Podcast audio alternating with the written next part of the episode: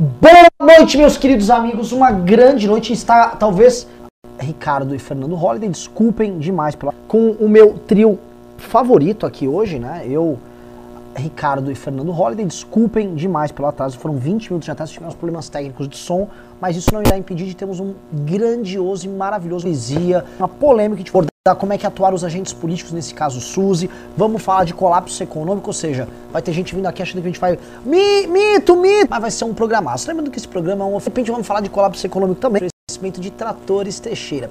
Tratores Teixeira. Se você quiser dar aquele tapa, fazer aquela manutenção no seu trator, seja ele Massey Ferguson, Caterpillar, John Deere ou Agrale, pra gente não importa. Aquele orçamento e provar o melhor cafezinho. Lembrando que Tratores Teixeira fica no bairro das Pedras Brancas, Guaíba, Rio Grande do Sul. Tratores Teixeira, sempre a melhor solução em implementos agrícolas. Lembrando que o nosso slogan é sempre aquele: seu trator, nosso problema. Boa noite, pessoal. Boa noite. Só antes de prosseguir pro áudio. Se o áudio não tá ideal. É. Bom, enfim. Lembrando, Boa, pessoal. Tá dando áudio. É, guarda e melhorar, né? Mas acho que vamos começar aí, porque assim, É, o vamos pessoal começar que já tá- vai ser desre- é um desrespeito com o público que já está aqui esperando. Hoje é dia de News com audiência alta, só que a gente com problemas técnicos, né? Temos nossa, nossa equipe aqui, podia estar cuidando das coisas, podia estar tranquilo, mas não tô. Então, Ricardo Almeida, vou começar com você, eu já tô assim com Ricardo Almeida e Fernando Holliday, que é pra Salve. gente botar o dedo na ferida, Opa! Salve. Tá? Alguém me segura, hein? Então alguém vai... Sim, hoje é dia de botar o dedo na Fernando ferida. não. Hoje é dia de Fernando passar muitos panos, né? Eu Não, já tô eu- sentindo Eu, saudade eu disso guardei aí. meu pano no almoxarifado faz algumas semanas. Ah, então o programa vai ficar muito amável. Então, Eu vou é, defender tá? o presidente até. Então é o seguinte, eu quero começar a falar, começar o caso Suzy. Ricardo Almeida, eu te vi no Twitter, o que você tem a dizer sobre Rede Globo e a imprensa brasileira na abordagem disso? Porque é o seguinte, parece que foi armado ali uma historinha bonitinha que ia ser vendido sobre transfobia na cadeia e tal, e eis que e os nossos iluminados da Rede Globo não contavam que o MBL News, o site Notícias MBL News, fosse pesquisar o passado da heroína, do, do mártir, eu posso chamar, da transfobia prisional, e aí acho que o jogo virou. Queria uma leitura disso com comentários de Fernando Holliday. Perfeito. A minha primeira leitura é o seguinte: é, se a Globo fizesse um trabalho de jornalismo com outro caso que fosse do interesse dela investigar a fundo, ela teria investigado a fundo. É assim, é inconcebível que uma empresa do porte da Globo, com expertise de jornalismo da Globo, com tamanho da Globo, com equipe da Globo, não descubra um fato a respeito da vida do transexual e o MBL News descubra. Assim, com todo respeito ao trabalho do MBL News, eu acho que a, não, a Globo está mais bem provida de uma equipe capaz de averiguar as coisas. Mas não averigou. Então, assim, isto é sinal de uma preguiça e, e de deixar por pressuposto que estava tudo ok, porque o que eles querem, quando eles vêm com esse papo de sofrimento da pessoa trans, sofrimento do gordo, o sofrimento do não sei o quê. É, não- A solidão da mulher negra? A solidão da mulher Esse é um negra, clássico. lésbica, com problema no pé. Esse, esse tipo de, de, de- de narrativa, esse tipo de colocação, ele nunca é aquilo que parece. Porque eu não acredito que a, a imprensa de um modo, esteja tremendamente preocupada, com, nem no Brasil, nem fora do Brasil, com o sofrimento das pessoas. O que existe é a exploração de determinadas agendas. Às vezes, a exploração de determinadas agendas populares com o intuito de exibir algo que acontece e que não é tão bem retratado, ele exibe isso aí e explora essa agenda. Vou dar um exemplo. Esses programas de televisão que focam em tragédias que acontecem com o povo. Tem vários programas. Tem. Aqui em São Paulo deve ter os, os, os Ah, o programas. da Atena. Tem O da da Atena, Atena e tal. Agora tem tem o o da Record que anunciou a Eu- morte da filha da mulher ao vivo. Exatamente. Esses o que, que eles fazem? Eles pegam um caso dramático, alguma coisa que esteja é, com o povo e tal, e aí eles dão um enfoque extremamente sensacionalista, fazem um alarde enorme em torno daquilo ali, porque eles querem ter audiência em torno disso para ganhar dinheiro. Por causa do- dos, dos anunciantes na TV, eles querem audiência e eles querem dinheiro. Então não é questão do sofrimento do pobre, ou se, se não, o pobre teve o barraco dele caiu, ou se a filha esse- o, o objeto em si não importa. O que importa é o sentido econômico, a agenda que ele quer passar e tal. No caso da Globo, com esse caso dos transexuais, a coisa se dá pela seguinte, é, pelo seguinte caminho. Não importa o sofrimento da trans, ou quem é a trans, ou quem não é a trans. O que interessa é uma agenda. Eles têm uma agenda de naturalização de certas coisas, uma agenda política que, to, que todo mundo já sabe, né? que o povo já sabe, que os eleitores do Bolsonaro já sabem, motivo, aliás, que levou o Bolsonaro a ser eleito. E qual é a agenda? A agenda é naturalizar a trans, as pautas identitárias, tudo é, esses grupos minoritários, as pautas identitárias, tudo isso que a gente já conhece. É simplesmente naturalizar isso. Então, assim, esse caso foi um caso mais grave teve esta reviravolta porque o MBL conseguiu descobrir esse fato. Então, ao descobrir que a transexual é uma assassina, que ela matou, um menino de 9 anos estuprou e matou, ficou muito evidente que aquilo era, é, era um teatro, né, que estava sendo ocultado o sofrimento da vítima, que afinal de contas é o sofrimento do menino que morreu e o sofrimento da mãe do menino, suponha, né, e para assim defender uma agenda, mas suponha, vamos supor que não tivesse esse fato. Mas que fosse uma transexual mesmo e, e ele pequeno. Eles querem retratar. Que roubou. Que roubou reviravolta e tal. Dessa reviravolta não ia ter esse alarde e tal. E as pessoas iam encarar isso como uma preocupação por parte da emissora com a condição dos transexuais. Mas eu discordo. Eu acho que a emissora não está preocupada com transexuais nem com nada de lésbica, em empurrar pautas identitárias com finalidades políticas. As razões profundas disso aí, eu mesmo confesso que não sei, porque eu não estudei isso em profundidade. É uma coisa que eu gostaria de entender. Por que existe uma militância gaysista? Por que existe uma militância é, identitária tão forte? Eu sei que tem a ver com as ideias da New Left, da, eu compreendo isso em profundidade, mas eu sei que tem, mas não, eu não tenho. E eu sei que a Globo, em especial, é um veículo dessas agendas há muito tempo.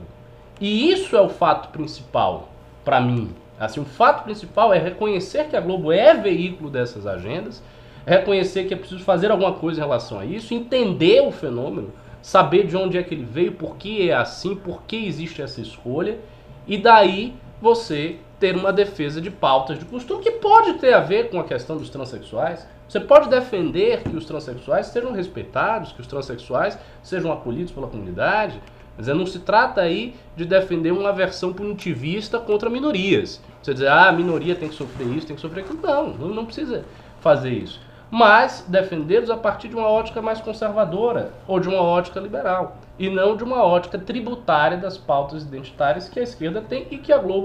Olha, eu. Senhor Fernando Holliday? Olha, eu. Eu discordo do, do Ricardo quando ele diz que é puramente uma agenda. Veja bem, por que a Record com o programa lá do Câmera Record, a TV Bandeirantes, o Siqueira Júnior na Rede TV, estão preocupados com esse sensacionalismo cotidiano para conseguir uma maior audiência portanto, um maior dinheiro dos seus uh, anunciantes? E a Rede Globo estaria interessada somente numa agenda política? Eu acredito que exista sim um forte apelo ideológico mas que a diretoria de jornalismo da Globo, que tomou conta da Globo, assim como seus atores, assim como as suas atrizes, todo o seu Projac, realmente acreditam que existe ali uma solidão da mulher negra, realmente acreditam que existe uma solidão. A, a Mil pessoas já! Ô louco! É, realmente acredita que existe uma solidão das transexuais e por isso o enfoque tão grande, porque veja bem, nessas pautas tem um retorno para a emissora fantástico, mas dentro das novelas. Né? Houve uma repercussão negativíssima uma das novelas há, há, uns três anos atrás, que a Globo tentou colocar um casal de lésbicas de senhoras de idade. Eram duas senhorinhas ali, a Fernanda Montenegro e a outra atriz que eu não lembro o nome. Natália Timber. Isso. Que aí se beijaram na novela, foi um desastre, uma polêmica, a bancada evangélica boicotando, a audiência da novela foi pro fundo do poço. Então, mesmo nessa pauta, se não está trazendo retorno, por que continuar insistindo no financeiro, não está trazendo retorno com anúncios? Veja bem, uma coisa a esquerda tem razão quando diz de capitalismo, o que importa é o lucro. Então, eu acho que só uma coisa poderia sobrepor o desejo da emissora de ganhar mais dinheiro e, portanto, mais audiência com a sua programação, abrindo mão disso. A fiel crença de que estas são pautas que precisam ser levantadas e, mais do que isso, a fiel crença de que estes grupos minoritários, dos quais eles tratam nas suas reportagens e nas suas novelas, realmente estão sob risco ainda mais nesse governo. Eu vejo isso como a única justificativa possível. Agora, claro, o caso da Suzy, é, evidentemente foi uma irresponsabilidade jornalística, é, uma molecagem jornalística, eu diria até, você não, não conferir, ou ao menos é, é, não citar o crime ao longo da reportagem, é, mas ali é, também precisa ficar claro que o objetivo da reportagem não era em nenhum momento trazer qualquer antipatia do público em relação àqueles que estavam sendo entrevistados. E acho que possivelmente uh, houve ali uma tentativa de, de até não gerar uma, uma antipatia na hora da, da, da edição do negócio. Então, olha, não vamos ver os crimes, não, porque aí o cara que vai editar vai fazer com má vontade, ou o Drauzio, sei lá, não vai abraçar ela, alguma coisa desse tipo. Então, acho que é, propositalmente o jornalismo não se interessou em ver os crimes porque o objetivo era criar uma empatia em relação a uma pauta que eles consideravam extremamente importante e que é deixada de lado na visão deles. E acredito que por isso não olharam os crimes. Só que o efeito foi extremamente contrário. Porque a partir do momento que o MBL News vai, detecta essa falha no jornalismo da Globo, que é a maior emissora do país, a mais tradicional da grave, que a omissão das vítimas de um estuprador que assassinou uma criança de 9 anos, é, o efeito que eles queriam de gerar empatia em relação a toda essa parte caiu totalmente por terra. Então, é, é, talvez, talvez a gente possa ter ensinado alguma coisa a alguém da Globo. Né? Nem sempre vale tudo em torno de uma pauta ideológica. Vou só colocar um. Primeiro falou bonito, hein? Falou Ô homem que, Ô, homem que fala Que bom! É, é. Ouvi dizer que você vai ter discursos memoráveis essa semana na Câmara. Ô, ô, segredo. Só queria falar um negócio aqui. É, teve gente questionando, não, o MBL News não foi. O MBL News foi o primeiro. As pessoas estavam levantando, né, um zoom, zoom, zoom nas redes. Ah, parece que aquela a- que a tal da Suzy matou um menino de 9 anos. Mas só ficou no zoom, zoom, zoom. Ninguém levantou o processo. Quem foi, fez a apuração, levantou o processo, publicou o processo numa matéria, com a checagem toda feita, foi o site MBL News. Foi o primeiro, reconhecido pelos outros que depois o citaram. Tá? Parabéns pros meninos nossos que fizeram esse trabalho. E assim, Cara, vai em www.mbl.org.br barra contribua, vira um doador recorrente, porque a gente continua fazendo esse tipo de jornalismo, esse tipo de material. É um baita site, é uma molecada boa pra caramba. Ajuda eles que vale a pena. Ou manda teu pimba aqui que a gente também agradece. Estamos com 1.108 pessoas. Parece que será um programa aqui dos mais cheios. Eu vou comentar aqui porque eu gravei pensando em gravar um outro dando com o sistema, né? Eu tô até continuidade sobre isso amanhã indo ne- nessa, ne- nesse problema que foi aventado pelo Ricardo e que o, o Holiday também problematizou o problema do Ricardo. né? Problematizei. É, é lucro ou não é lucro? Quem lacra não lucra. Ah, e um- isso é um valor que está, vamos dizer, entronizado no, nessa classe jornalística, no Projaquistão. Eu tenho alguns, vamos dizer assim, uns sintomas que a gente pode perceber. A primeira coisa é, o Rio de Janeiro, onde fica a Globo, é um local como se fosse ilhado da realidade do Brasil. Em especial, quando você vai no Rio de Janeiro acompanhar a elite carioca, é uma elite muito específica. Porque se ela não está hoje no meio artístico ou no futebol, ela está trabalhando com. Ela é filha, são filhos de funcionários públicos. Você tem um. É só isso. É uma elite muito específica. Você tem um mercado financeiro pequenininho. Lá é uma coisa aristocrática, quase feudal. E lá eles criaram realmente essa esse distanciamento total e completo da realidade. né? São Paulo, que é um lugar mais cosmopolita, São Paulo vive o resto do Brasil com mais intensidade. Ele vive esse game com mais. O Rio não.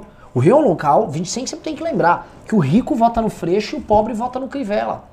É, é o- Rio é um local de- a classe média ela vota na extrema esquerda, na maior. Ele tá muito descolado. Você não consegue nem pegar esse padrão que você tem no Rio de Janeiro de composição demográfica, social e tal, e como esse- conseguir tirar um padrão que você leve para outras capitais. Não dá. É muito funcionário público. O poder deletério que a Globo tem ali dentro é gigante. Então, de fato, eu acho que eles vivem uma outra moral. E quando você entra em contato com os artistas de lá, ou quando você fala, vou dar um exemplo, com o Thiago Gagliasso, o irmão do Bruno Gagliasso, cara muito legal, tá, co- compartilha várias matérias do MBL.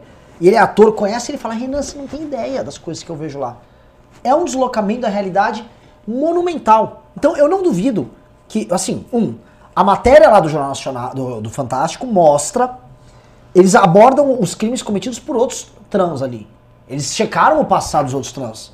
Ninguém ali teve a delicadeza de checar o, o da Suzy que eles dedicaram bastante tempo da Suzy, teve todo o drama lá dela. Hã? É, pra mim é natural que eles. Não, ela cometeu o erro dela no passado. Veja bem, a questão nossa é abordar a solidão do transexual na cadeia, né, a transfobia que ele sofre, porque o conjunto de. Vamos lá, o, o código moral que rege essa turma é outro. E é outro. E é diferente. A turma global, aí você fala, ah, é tudo igual a Folha de São Paulo. Não é igual a turma da Folha de São Paulo. Não é igual a turma de outros jornais que você vai ter uma orientação mais esquerda. É uma coisa muito específica.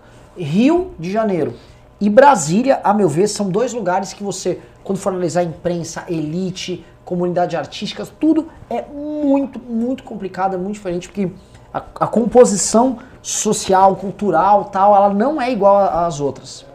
É, eu concordo. E só algumas observações a respeito do que você disse, Rolando. Veja bem, é, que eles insistem tanto nessas pautas se não houvesse uma crença de que elas são legítimas, dado que as pautas não garantem lucros, né? Exato. Então, quem lacra não lucra e tal.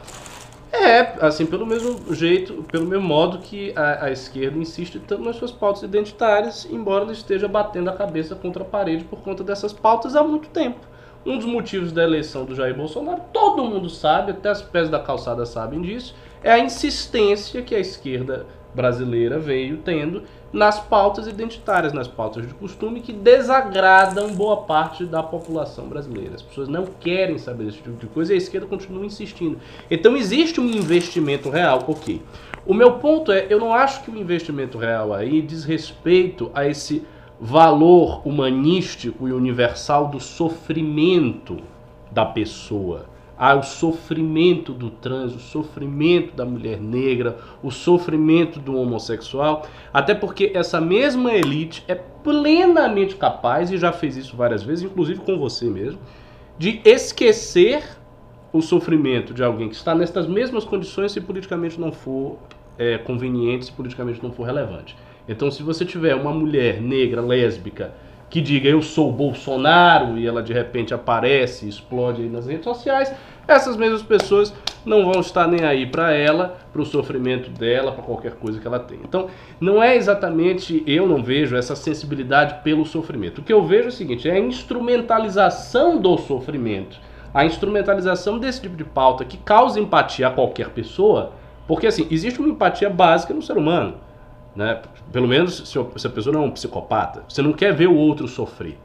O sofrimento do outro causa empatia, mesmo que seja o sofrimento de um trans, de um gay, de um gordo ou de um branco heterossexual padrão playboy. O sofrimento humano, de uma maneira geral, causa a instrumentalização do sofrimento humano para uma pauta que essa é política e que o interesse é político, que o vínculo é político. E esta pauta política, esta sim, está introjetada nessa elite que o Renan é, mencionou. Então eu acho que é por conta disso que a gente vê. E no caso assim, das outras emissoras que, que, que eu citei, Record, SBT, elas também têm isso. Isso não é algo é, exclusivo da Globo. Embora apareça de maneira mais é, é, é, clara na Globo, não é algo exclusivo. Que faz esses programas de exploração do sofrimento alheio, não é equivalente para mostrar, ó, do pessoal, a exploração do sofrimento alheio para gerar audiência e gerar lucro. Por outro lado, você tem a, a, exploração do sofrimento alheio para gerar força para determinadas pautas políticas. Então aqui você tem a exploração financeira do sofrimento, então adiante, né? E aqui você tem a exploração, sendo que as outras emissoras também é, tem o seu quinhão nessas pautas identitárias. Assim, eu já vi que vocês vão fazer o papel dos bolsominion aqui hoje, né? Mas eu vou, eu vou defender a extrema imprensa aqui. Vou defender a extrema imprensa. Porque é. o, o Você é sempre do seguinte... contra. Quando a gente ataca Bolsonaro, você defende. Quando a gente faz o papel do bolsominion, você... É... Não, porque veja bem, é sério. Ó, essa questão da agenda política das emissoras. Eu, eu entendi hum. o que você quis dizer. Mas veja bem, quando você olha pra Record, você olha as novelas da Record, o jornal da Record, Existe toda uma estrutura feita e montada para a Igreja Universal do Reino de Deus. Sim. Para beneficiar diretamente a, a, as novelas elas são bíblicas, uhum. elas elas introduzem, mesmo as que não são bíblicas, elas introduzem interpretações da Igreja Universal sobre a realidade mundana. Uhum. Então a teologia da, da, da, prosperidade, né? Ah, vou rezar, vou acontecer, isso está introjetado na maioria das novelas da Record. O sujeito que frequentemente vai para a igreja e indo para a igreja consegue virar um grande empresário, não sei o quê, e mesmo nas, nas novelas bíblicas. O Jornal da Record o Jornal da Record, eh, volta e meia ali, pelo menos umas três vezes por semana, dedica cerca de cinco minutos para falar de alguma obra da Igreja Universal em algum lugar do país. No meio do intervalo da novela deles, um pastor entra no meio falando: sexta-feira vai ter a campanha de não sei o que em não sei quantas igrejas. Ou seja, você tem uma agenda muito clara e objetiva. Ela está buscando audiência a todo custo com as suas novelas e com as suas programações sensacionalistas ali no fim da tarde, com assassinato, não sei o que, anunciando a morte da filha para a mãe ao vivo, essas coisas, e ao mesmo tempo está introjetando o seu objetivo de forma muito clara, okay. que é aumentar a Igreja Universal e aumentar o lucro da Record. A mesma coisa você tem com a Band, ó, vou aumentar minha audiência, não sei o que. Na Rede Globo, você tem esta agenda política, é verdade, mas não existe nenhuma justificativa clara para a insistência dessa agenda. A única justificativa possível, que é possível de se encontrar racionalmente observando este cenário, é as pessoas que comandam aquilo e as pessoas que participam daquilo acreditam fielmente que existem grupos em risco pelos quais ninguém está olhando e a emissora, pelo tamanho que tem e pela tradição que tem, e mais do que isso, pelos erros que cometeu no passado, apoiando a ditadura militar e seguindo ali com o Roberto Marinho até o fim, ou apoiando a eleição do Collor descaradamente, precisa, na eleição de 89, com essa história, precisa de alguma forma é, é, é, é, ter uma agenda política que beneficie de alguma maneira aqueles que estão em risco. Quem são aqueles que estão em risco? Os grupos LGBTs, os negros e a solidão da mulher negra e aquela coisa toda. E, e, eu digo isso de uma forma assim mais enfática, porque quando eu viajei para os Estados Unidos e eu fui ver como as ONGs tratavam essas causas das minorias, especialmente de LGBTs, havia uma atenção muito grande e, e, os militantes que me acompanhavam, né, que, que eram os meus colegas de viagem e, e os próprios americanos que estavam nos encontros, tinham uma sensibilidade muito grande de assim chorar realmente, chorar sinceramente de traver ao ouvir diversos uh, uh, uh, dos relatos do que sofriam nas prisões, dos preconceitos, de como uh, uh, o Estado não separava uh, ou não queria colocar com as mulheres, de jogaram com os homens, de como eram estupradas e tudo mais. É, o relato cru e frio do que essas pessoas sofriam nas prisões gerava uma empatia muito grande de todas aquelas pessoas, que de alguma maneira participam dessa elite aqui no Brasil também. São assessores de deputados de esquerda, trabalham em grandes jornais, etc. Ou seja, existe realmente, é, é, dentro dessas realidades, um discurso que mexe emocionalmente com essas pessoas a esses grupos queiram faz com que elas, principalmente quando pertencem a esses grupos, queiram lutar sinceramente em favor dessas pautas. E aí quando aparece um Fernando Holliday dizendo que não esse negócio de cota aí que vocês lutaram isso aí não serve para nada, esse negócio de movimento LGBT aí contra a família tradicional é um absurdo, não sei o quê. Essas pessoas elas ficam revoltadas. E aí, evidentemente, que elas perdem o juízo e acabam, inclusive, cometendo preconceito. Mas por quê? Porque elas acreditam firmemente que aquilo pelo que elas lutam é essencial. Porque aquilo mexe internamente com elas. Aquilo faz com que elas chorem, com que elas queiram que aquela realidade mude. E quando vem alguém de dentro desse grupo dizendo que o que elas estão fazendo está errado, elas vão ficar puta. É óbvio. Mas isso não significa que, que, são pessoas que estão articulando uma grande agenda política e não acreditam naquilo ou, ou, ou tem alguma coisa escondida pode ser sim que seja uma crença ideológica super sincera. Não, eu sei, mas para você articular uma agenda política não quer dizer que você é hipócrita. Você pode articular uma agenda política a qual você esteja convencido. Aliás, boa parte das pessoas que articulam qualquer agenda política estão convencidos dessa agenda. Eu não estou dizendo que os caras acham que essa agenda não é verdadeira e daí eles articulam uma coisa falsa a partir, se você da mera hipocrisia. Não, não é isso. De esquerda, que é um militante inveterado de todas essas agendas, o cara acredita naquilo ali. Por, isso que ele está militando. O que eu estou falando é o seguinte: a maneira como a coisa é colocada, o sofrimento de fulano, o estado disso e daquilo, papapá, isso aí é politicamente orientado. Existe sofrimento de... O Brasil, praticamente, você pega da classe vários e vários outros grupos sociais sofrendo, está sofrendo de formas muito variadas. E a focalização nestes grupos, especificamente de vulneráveis, é uma focalização politicamente orientada. O que não quer dizer que ela seja hipócrita. Não é que o cara está olhando lá e ele é um falsário e ele tá, ah, não ligo a mínima para os trans, foda-se os trans, mas eu vou falar deles. Não, não é isso. Ele acha que sim, mas o que, que ele tem? Ele tem uma moral politicamente orientada, que é, aliás, a própria definição de politicamente correto. Ah, politicamente correto é a correção moral politicamente orientada. Não, eu concordo que seja politicamente orientado, mas veja bem, não, não, só, só para completar, só para completar. É, é, é, diferente você dizer, por exemplo, ah, nós temos o problema da miséria no Brasil. Veja bem, a gente discute o problema da miséria desde 1930, quando Getúlio Vargas chegou ao poder. Agora, desde quando nós passamos a discutir a exclusão de travestis e transexuais nas cadeias? Nos últimos 10 anos. Então veja bem, temas que não são tratados há tanto tempo com tanto enfoque quanto os outros. Isso precisa ser dito. Eu queria só reforçar uma coisa aqui. O Holiday fala muito bonito. Eu nem tava, nem tava prestando atenção no que ele tava falando, mas só via os, os trejeitos e tal. Fiquei plá. Tanto que eu ando até com uma camiseta do Holiday aqui, né? Ah, é verdade. Tanto pau que eu ando com o Holiday estampado aqui. Eu sou um puxa-saco do Holiday. Mega é, verdade, é verdade, é. Eu adoro. E posso falar? Tem, tem um Holiday, então tem duas pessoas assim desconhecidas. Um tem, tal do Martin Luther King e outro Thomas Sowell. Aqui sim tem Holiday uns dois negões genéricos. É, uns dois negões. Né? O, o, o que, que eu acho? Vou vir com uma, mais das minhas teorias. Eu sou muito inventor de teorias. O Ricardo, que é um cara mais clássico, ele deve ter às vezes de saco cheio, que eu ver com tese. Mas... eu gosto. Não, não, vou te jogar essa aqui. O que, que eu vejo, é. o problema de, de, dessa elite específica? É igual o pessoal da yoga nos Estados Unidos e que gosta de ficar tomando suco de cúrcuma e tudo mais. é, é, é, vocês vão entender. Eu acho que a partir do momento que você não tá naquele trabalho rotineiro da, do capitalismo moderno, não desse capitalismo pós-moderno que a gente vive, do capitalismo moderno. Ou você é um super funcionário público que não precisa trabalhar, ou vive de aposentadoria, você é um ator, você vive ali naquele universo paralelo do Rio de Janeiro, onde você não tá com as pressões que o capitalismo te traz.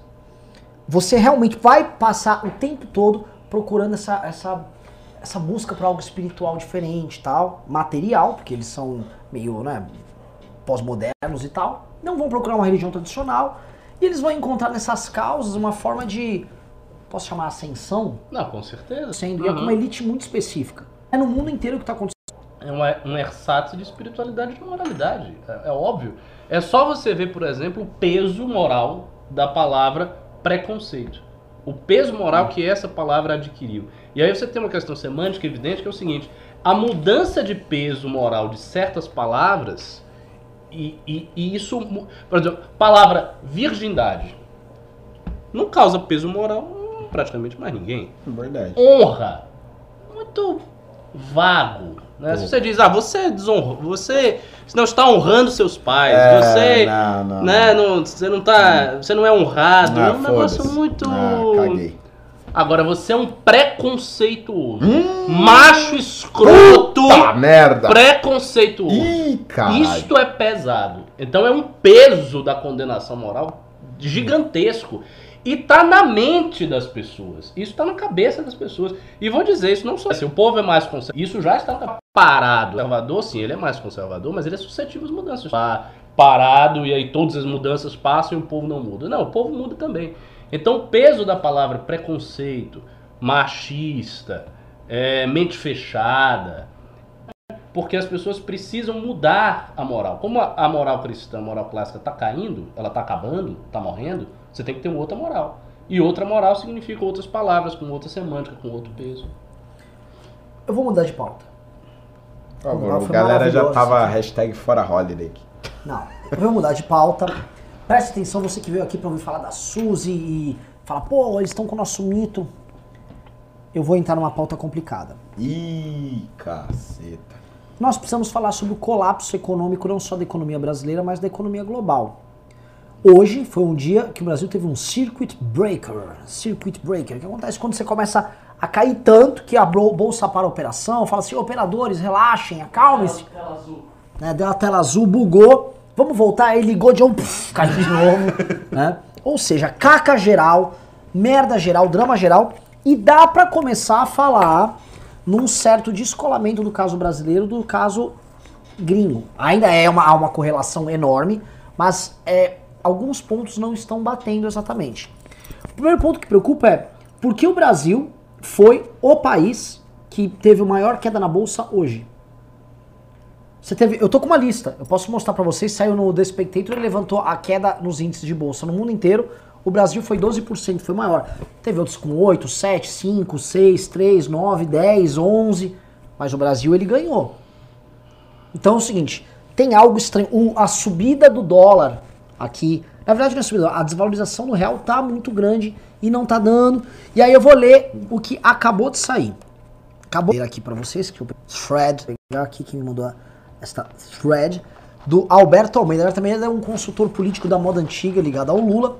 Não é um cara que tem leituras muito boas, mas tem contatos. Ele acabou de falar. Já se fala na queda de Paulo Guedes de sua substituição por Pedro Guimarães. Isso, quem acompanha o MBL News já sabe, a gente comentou isso há um tempinho. Paulo Guedes está com corda no pescoço. O presidente da Caixa recebe todos os políticos com grande desenvoltura. É muito mais querido na Câmara e no Senado que Guedes. Meio caminho andado. E aí ele termina falando o seguinte: Couto, ajuda a gente, por favor. É transmissão ao vivo offline. Pô, Voltou? O que nós temos é o seguinte, tá, pessoal? O presidente ah, da Caixa, né, conforme relatado aqui, o Pedro Guimarães, soltinho, livre, leve e solto, começando a injetar dinheiro em empresas sob desculpa de protegê-las do drama causado pelo coronavírus. Tudo aquilo que muitos falavam que jamais seria feito num governo liberal ali do Paulo Guedes e que começou a rolar. Ou seja, a injeção de dinheiro começou a rolar. Não estou fazendo aqui julgamento se isso deve ser feito ou não, tá? Grandes economias do mundo inteiro estão fazendo isso exatamente agora, por conta da, da questão do coronavírus.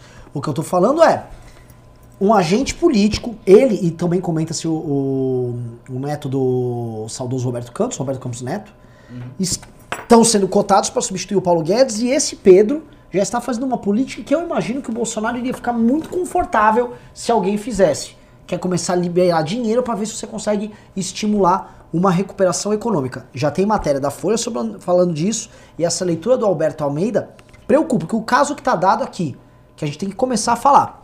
O Guedes, semana passada, chorou numa reunião, isso saiu na imprensa toda, ele confirmou ali com a, com a Vera Magalhães, e, falou, e mostrou que ele estava apertado, não tinha prazo. Ele tinha 15 semanas, que é exatamente os seis meses que o Bolsonaro deu para ele. Pinta um coronavírus na brincadeira. PIB do ano passado é ajustado para baixo. E não adianta a gente falar, ah não, mas que pena foi o corona, uma ova. O dólar já estava subindo, bolsa começou o ano andando de lado, pra caramba. Nenhum sinal de recuperação econômica esse ano e ajuste do PIB desse ano todo para baixo. Se for 1% esse ano, vamos agradecer a Deus. E aí nós temos o Paulo Guedes agora com o, o presidentes de bancos estatais já começando a fazer uma política que não sei se ele aprovaria, tá? Com essa queda na bolsa, com o coronavírus bombando, com um ano perdido, um ano que é eleitoral perdido. Se eu sou o Bolsonaro, um Bolsonaro que está preocupado com a- a- o seu sucesso eleitoral em 2022, com a manutenção do seu, da sua popularidade, que é o que mais interessa a ele, né? É, qual seria, e pensando com a mentalidade de um cara que sempre foi corporativista, que viveu a época do milagre econômico, se eu tenho essa cabeça do Bolsonaro, o que eu estaria fazendo agora? Lembrando que não é eu, Renan, falando, tá? Novamente, o que está passando pela cabeça. Eu tenho um Evo Morales aqui, tá balançando a cabecinha, e um Trump também. O que está passando pela cabecinha do Bolsonaro? Vou começar com o Fernando Holliday. né? Comigo? É, Eu sou bolsominion. pode começar. Não, é. Eu assim. Eu tenho a tendência a acreditar que o Bolsonaro se sentiria confortável com um ministro da Fazenda, com um ministro da Economia, que fizesse políticas anticíclicas. Só que eu não acho que essa seja uma particularidade do Bolsonaro. Eu não consigo imaginar um presidente da República, nem entre os candidatos eh, que a gente teve em 2018, que não se sentiria confortável com isso. Aí vamos dizer, ah, o Amoedo.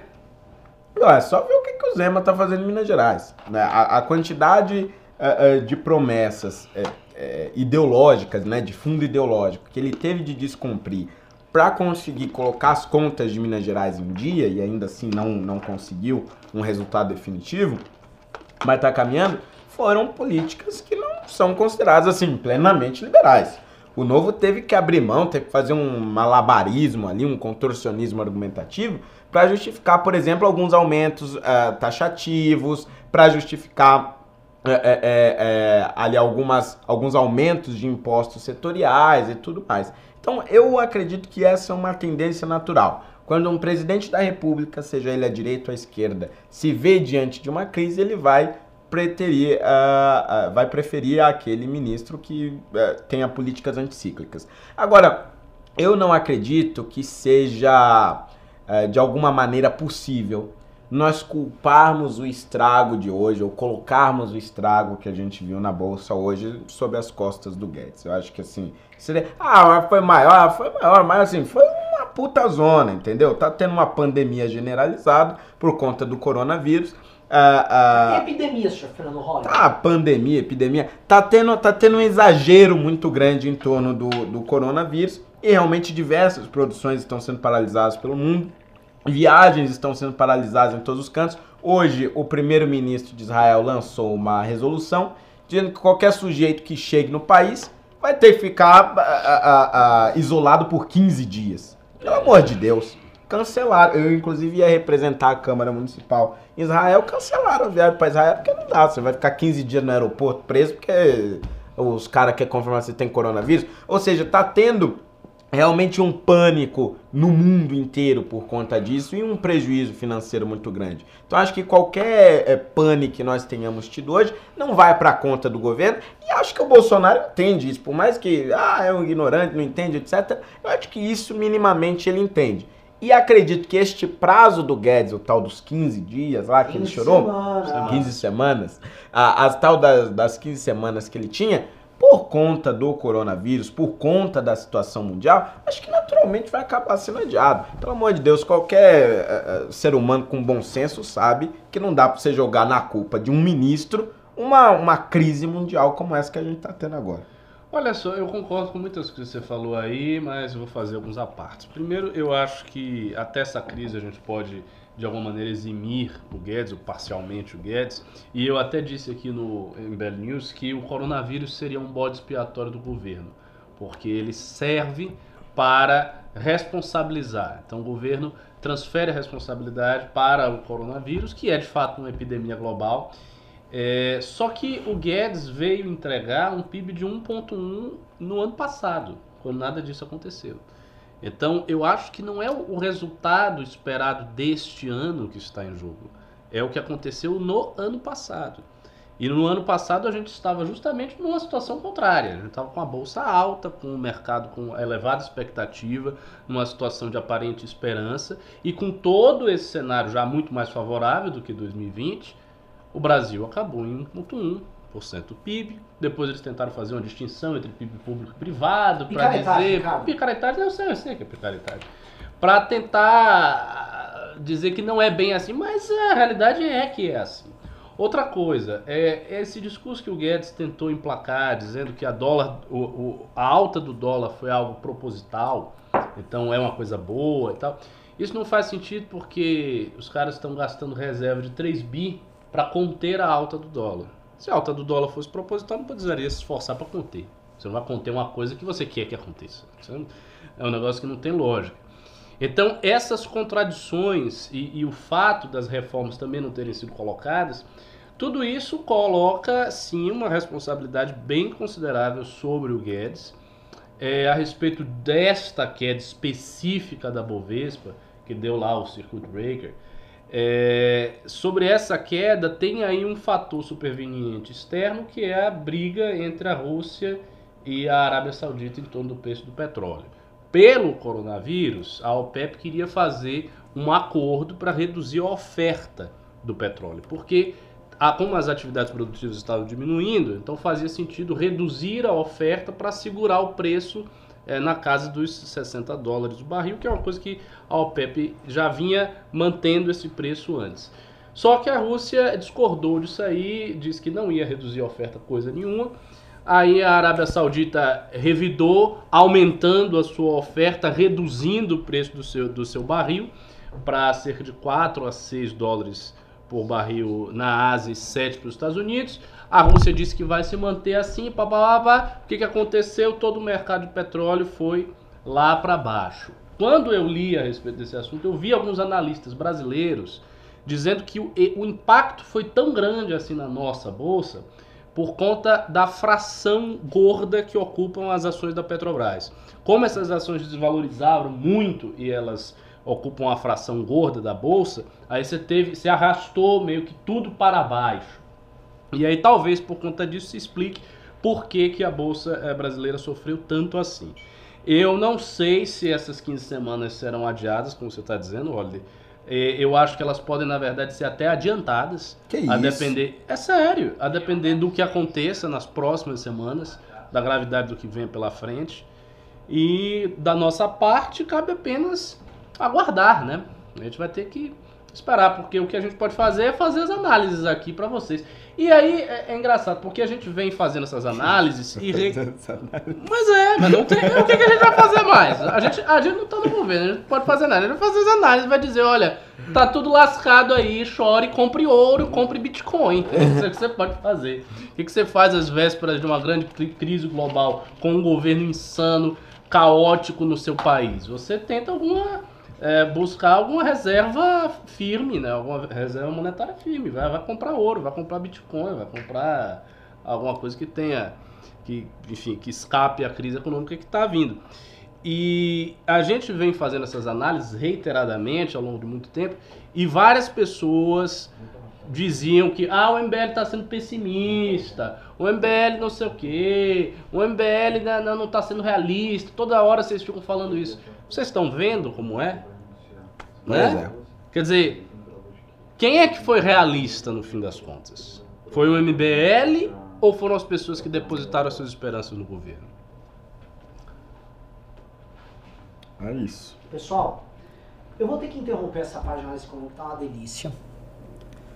Porque o Bolsonaro deu mais uma das suas. Ih, meu Deus. Ai, minha Nossa Senhora. Ele não se aguenta. O que, que ele fez? Acabou. Depois de, de convocar as pessoas para uma manifestação, gente pode até comentar aqui, né? Da validade de um presidente da República falar para as pessoas irem para uma manifestação que, obviamente, patentemente em apoio a ele. Ele agora foi, saiu agora no Jornal da Record, deu uma declaração num evento público falando que ele ganhou em primeiro turno as eleições do ano passado, que ele tem como provar e que irá provar nos próximos dias que ele ganhou em primeiro turno Meu e que ele já quer ver um novo método é, eleitoral para o Brasil, que ele não confia nessas urnas da Smartmatic. Acabou de Você falar sabe isso. o que, que é isso? Ele já está preparando, mas é impressionante como ele se antecipa demais nas coisas. Ele está pre- preparando a derrota dele. Na próxima eleição, é, do municipal ou já a outra? Já a outra, eu acho. Que é assustador, cara. Você não acredita na hipótese dele achar que realmente ganhou? Não, não. Que ele acha que ganhou, eu não duvido nada. Agora, ele ficar atacando. Acha nada. Se ele achasse, ele teria falado logo. Por que, que ele tá falando agora? Primeira pergunta, o que o cara tá falando agora? Ele sempre achou que ele ganhou. Né? O primeiro tudo passou há um tempão. O cara nunca disse nada. Aí agora, de repente, na maior crise da economia do governo dele, quando o governo tá sendo chacoalhado, ele diz: Ah, é. Olha, o negócio é o seguinte, eu ganhei no primeiro turno. Conversa mole. Claro que ele não acha. Ele tá falando isso agora, porque é conveniente. Porque ele quer sacudir de novo e ele já tá preparando o terreno. Ele ficar repetindo isso aí, batendo isso aí até lá, já para preparar o terreno e dizer, olha, é o seguinte, eu perdi, mas era a urna, era não sei o que, a urna é fraudada. E pode até ser essa questão das eleições municipais. Eu não sei porque Ele não vai parece, ninguém. é isso, como ele não tem muito interesse, mas é a única coisa. O que, que ele vai estar falando agora? É, só um detalhe aqui, né, que o- me preocupa, ele falar isso às vésperas de uma manifestação, onde ele Não. tá querendo dizer que, obviamente, que ele foi roubado, que o apoio dele é muito maior do que o que ele realmente tem, e que ele Exatamente. precisa do povo ao lado dele pra fazer essas coisas. Isso É, mesmo. novamente, ele jogando aquele temperinho golpista, e a gente já sabe como é que é a estratégia do cara. Ele vai falar isso, o público vai reagir, ah, o sistema tal. E ele fala, "Mas eu não falei nada de errado, eu só tô dizendo que eu tenho provas. Que é a mesma tática que eles vão fazer, eles jogam uma declaração dúbia, e aí você vai ter um cara radical falando aqui, outro falando que é só reforma, Hum. e aí ele não fez nada, ele só jogou o ponto. Mas a gente sabe muito bem, essa tática tá manjada, ele fica fazendo isso, ele joga, as próprias redes dele fazem os dois lados das posições e ele fica brincando com a opinião pública. Mas ele não pode ser processado para que se exija que ele apresente as provas? Porque assim, ele está falando uma coisa muito grave, ele está dizendo que o sistema eleitoral que o elegeu está fraudado, Sim. e ele está dizendo que ele tem provas. Ele podia Então ele não ser pode ser. interpelado. É, ele tem que ser Assim como o interpelado. Campos Machado interpelou o Arthur. Mas tem que ser. O cara tá falando uma enormidade dessa e, e, rapaz, isso não é uma coisa pequena, isso é uma coisa muito grave. Ele está dizendo que ele ganhou no primeiro turno e o roubaram. Ele está dizendo que aqueles votos do Haddad é mentira. Que não foi essa votação. O que ele está falando é gravíssimo. Gravíssimo. Ele Ele está tá- colocando a- o alicerce democrático, porque que é a sabe eleição. o que ele quer dizer, né? jogo. Mas é que tá, ele tem que ser interpelado de imediato. Mas você sabe o que? Eu já, já- meu cérebro já chegou aqui onde ele quer. Ah, Os Minions estão falando antes disso em não, vamos fazer uma nova eleição pro Congresso corrupto que tá aí. Porque obviamente se roubaram ele, também deve ter roubado pra colocar o nhonho lá, o Alcolumbre. Agora- Vamos pedir Tá. novas agora, eleições. agora você descobriu, é verdade. Isso sobre faz método. muito É isso. sentido. novas eleições pra desmontar esse Congresso. Exato. É isso. É isso. Caraca. Tá aqui a pauta da manifestação domingo. Novas eleições! Furo, furo, hein? Bolsonaro anuncia aqui que ele foi eleito no primeiro turno e tem Ah, Acabou de Acre, acre, Já estamos tratando disso. Já. Ah. Tá É, pesquisando. mas é isso. É isso. Vo- Você, você chegou exatamente É isso. Eu já tinha visto um zoom, zoom, zoom disso É e os Minions trazendo isso como solução. É isso. Então eles vão vir É domingo, ó. Porra, roubaram o mito, novas Roubaram todo eleições. mundo, É. não foi nada disso. é. E o Bolsonaro ainda se garante. Foi fraudado porque ele ganhou no turno. Ou seja, ele tá muito tranquilo. Né? Ah, Ele tá muito eleito. Os outros que estão, né? Opa, esse centrão. Agora, assim, é o que eu tô falando. Eu acho que ele tem que ser interpelado de imediato. Ele não pode, o presidente eleito, ficar falando abertamente que a, a eleição foi fraudada. Que a urna era fraudada. Ele tem, se ele disse, ah, eu tenho provas, ele tem que ser interpelado, ele tem que mostrar É, as eu acho provas. que a legitimidade para quem podia pedir a, a interpelação nesse caso é, Quem é? O STF? é, um dos adversários do primeiro turno, que é- ele tá dizendo que roubaram no primeiro turno, então qualquer um que participou do primeiro turno Ah, pode? pode É, o PT pedir é- a justiça. Mas o PT, o problema do PT é polarizado. É, o PT tem exatamente. medo de polarizar. Ou o Procurador-Geral da República, só que Hum. eu duvido que faça, É. porque... Mas de qualquer forma, quem vai julgar é o STF. Então, vamos ver se os adversários vão Não, ele vai arrumar briga aqui com o STF, joga o público contra o Congresso novamente, às vésperas de uma manifestação que, de acordo com o que estão falando, ela não está com um apelo que deveria. Você acha? Análise de rede e comentários que eu tô vendo por aqui não tá bombando. O, o fato é o seguinte, com a resolução também ano passado, todo mundo tá falando aquele roubo, o Congresso tava, estavam roubando 30 bi, o governo do Bolsonaro acabou. O, o Bolsonaro deu ok e fez o acordo, o Congresso devolveu os 30 bi Esvaziou a pauta. a pauta ficou esvaziada. Ninguém mais está falando disso. Então o Bolsonaro está tentando preencher de pauta. O Guedes tentou preencher falando que era a favor de reformas. Agora o Bolsonaro está colocando outras coisas. Ele está turbinando por algum motivo. Uhum. Tem um Há cara aqui dizendo que Bolsonaro é muito inteligente. O Bolsonaro é menos burro do que, que ele parece, realmente. Ele, ele tem. Não, ele tem, ele tem uma, uma, uma- uma esperteza, um faro estratégico para as coisas. Tem mesmo, em todo o caos e tal. Não é à toa que o cara se elegeu. Sim. Há um método que ele utiliza aí. O método é operacional, funciona. Mas o método conta muito é, com os adversários dele. Os adversários dele são muito, muito fracos. Eu olho pelo Donald Trump agora, tá? Não tá essa baba pro Trump. Não só a baba eleitoral, a baba narrativa. Os caras estão aprendendo, estão fazendo lição de casa, estão jogando. E não tá, não tá esse game fácil pra ele. Ele não conseguiu o tal do muro dele, que era o tema de campanha. Nossa, o tal do muro foi difícil. Não, o, o pró- o próprio pedido de impeachment dele passou na Câmara. Pá, foi. Ele não tá, ele não tá nessa ah, tal. E agora veio a crise econômicazinha, a bolha que ele tava surfando começou a furar. É 150 bi de dólar que os caras estão injetando. É. Eles não estão brincando. Os Estados Unidos vão. O Trump vai tentar segurar a reeleição na grana. Na grana. Porque se não começa, a própria bolha americana começa a cair, vamos ver como é que vai rolar. né? Então não tá fácil pra ninguém. O Bolsonaro conta muito assim, com o caso Suzy no fim de semana. Ele conta muito com a Globo. O Bolsonaro conta se os adversários dele são, são primatas. É como um deus indo lutar com uma galinha. Não tem como, né? Porra, velho, não dá. Os caras são muito ruins. Não- eu, eu fico chocado, velho. Então, assim, o Bolsonaro vai fazer isso. né? Ele vai pautar a imprensa pra amanhã. Vamos ver como é que os apoiadores. Vamos ver as hashtags que a turma dele vai levantar. Mas claramente ele tá tentando levantar essa manifestação, né? E vão ficar lá, Bolsonaro, eu te amo, mito, não sei o que e tal. O que que tem por trás? Porque é o seguinte, o investimento político do Bolsonaro nessa manifestação é muito maior do que a de todas as Muito outras. maior. É. Vocês acham Pelo amor de mesmo? Deus. A outra, o Bolsonaro em nenhum momento, em nenhum momento, o Bolsonaro foi e convocou É. 26 de maio. Bolsonaro não falou nada. Essa aqui ele está convocando. Ele está convocando, Mas ele tá, tá falando na caruda Pelo amor de Deus, dura? domingo ele, convocou, ah, sábado ele ele convocou a manifestação. Pra um, pra um, Uma plateia de cadetes de, militares. Isso, de militares, exatamente. Caraca. Dia 15 é importante as ruas. Não é contra o Congresso, não é contra o Legislativo, é uma manifestação pró-Brasil. É pra dar um recado até pra mim, que a gente ama o Brasil, pô. É isso. O cara convocou uma manifestação, o presidente da República. Eu tenho que sempre voltar no tempo. Imagina o Lula convocando a manifestação. Caraca. Ó, o povo vai sair na rua pra mostrar pra essa burguesia aí. Tava todo mundo de orelha em pé, né? Faria Lima tava se, se enforcando. Ah! Tava todo mundo doidinho, né? Agora a galera aqui não é fofo tal. Eu não vou falar nada pra não dar outro dia 26, tá? Vocês imaginam o que eu acho da ideia de um presidente da república convocar a manifestação. Agora eu vejo, eu vejo pessoas nas redes falando as coisas. Viu o Arthur hoje dando uma entrevista, o pessoal achando Coitado do Arthur. Um pessoal achando assim, tipo, não, é importante dar um susto no nhonho. Tipo, os ó, ele tem que estar com medo de tomar uma intervenção militar. As pessoas naturalizaram o discurso de, tipo, dar um golpe de Estado. Eventualmente, o golpe de Estado é até uma carta na manga que ele tem. Tipo, eu posso ou não posso dar uma intervenção militar. Isso na cabeça de influencer virou isso. Lembra do blog do Lisboa? Aquele cara fala, ah, beterraba, tá aqui, ó. Sumiu esse, hein? Não, voltou. Ele, Ah. ele é o seguinte, ele é igual o gripe. Baixou a resistência da democracia, ele surge.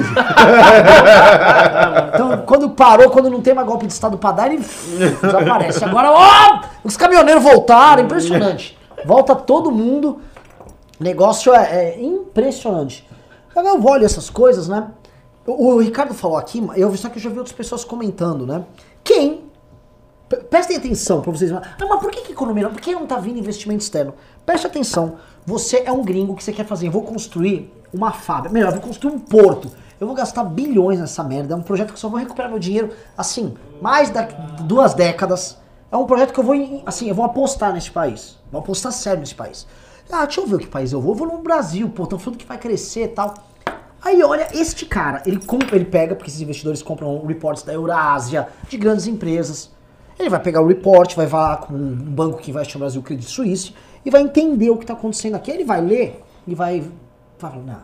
Aí ele vai ver, vai, vai, vai olhar as notícias. Ele vai falar, este país é conduzido por um maluco. Esse cara não vai botar, não há razão para alguém botar um dinheiro de longo prazo no Brasil. Aí vamos pra China. China tem dinheiro, quer investir e tal. A China fica sendo tratada como inimiga. Ah, o Brasil depende dela. O preço da China para investir no Brasil é três vezes maior.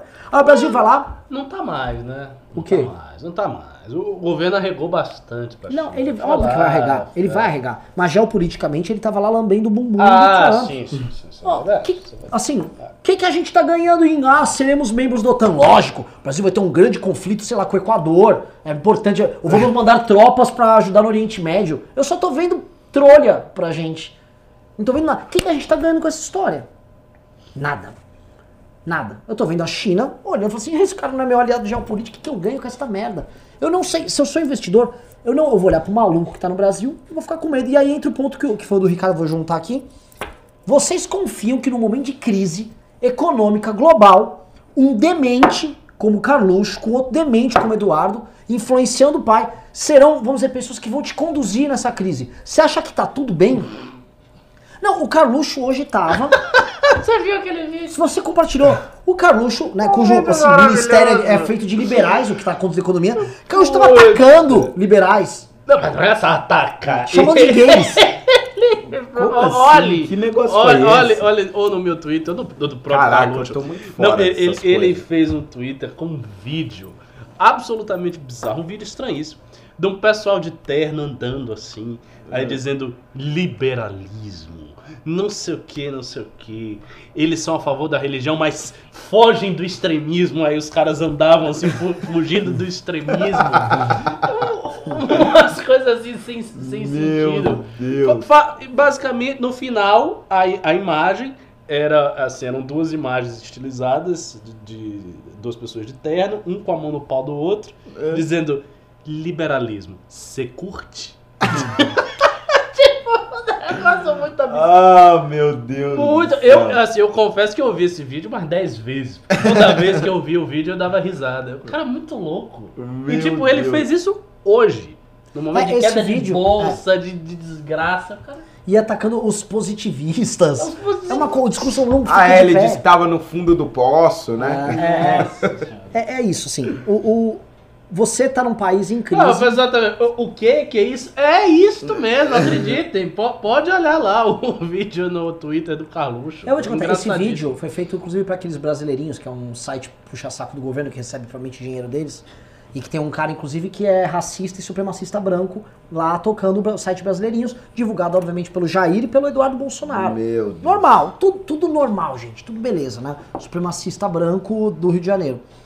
O- o- esses caras, eles, estão eles pegaram uns vídeos de humor, que é engraçado. Aqueles vídeos são vídeos, são propagandas da União Soviética dos anos 80. Tá, Sim, eu vi, porque com- com- o vídeo começa em russo, É. fala umas coisinhas em russo assim ao fundo, É. e depois tem uma voz do narrador, liberalismo. É. E os, o- inclusive os Strokes usam esse mesmo vídeo como base pro último clipe que eles fizeram. É um trend, assim, obscuro na internet. Sei. E. Enfim, olha a merda que a gente tá. Vou jogar a bola pro, pro Fernando dos Panos. Fernando Holiday. Cara, você tá aí, tranquilo, você tá vendo assim, maior crise econômica, o Brasil foi a bolsa que mais caiu. Crisão. Temos um problema nosso, que já vem do ano passado, economia que não anda. Nenhuma perspectiva, assim, vocês acham que vai passar reforma bonitinha, no horário certo, pra recuperar a economia? Não vai. Vamos ser claro. Não vai. Não vai. Você tá assistindo aqui, não vai. E assim, ah, mas se eu for pra rua, não vai mudar. O Arthur Lira compra o voto dele, não é você que vendeu o seu voto pra ir lá na rua cobrar ele. Então assim, não vai. Esqueça. Então rolou, rolou isso, tal. Fernando Rod, quero saber, você confia, tá na mão desses grandes estrategistas pra passar por essa crise? Olha. Ou você não é patriota? Vai lá.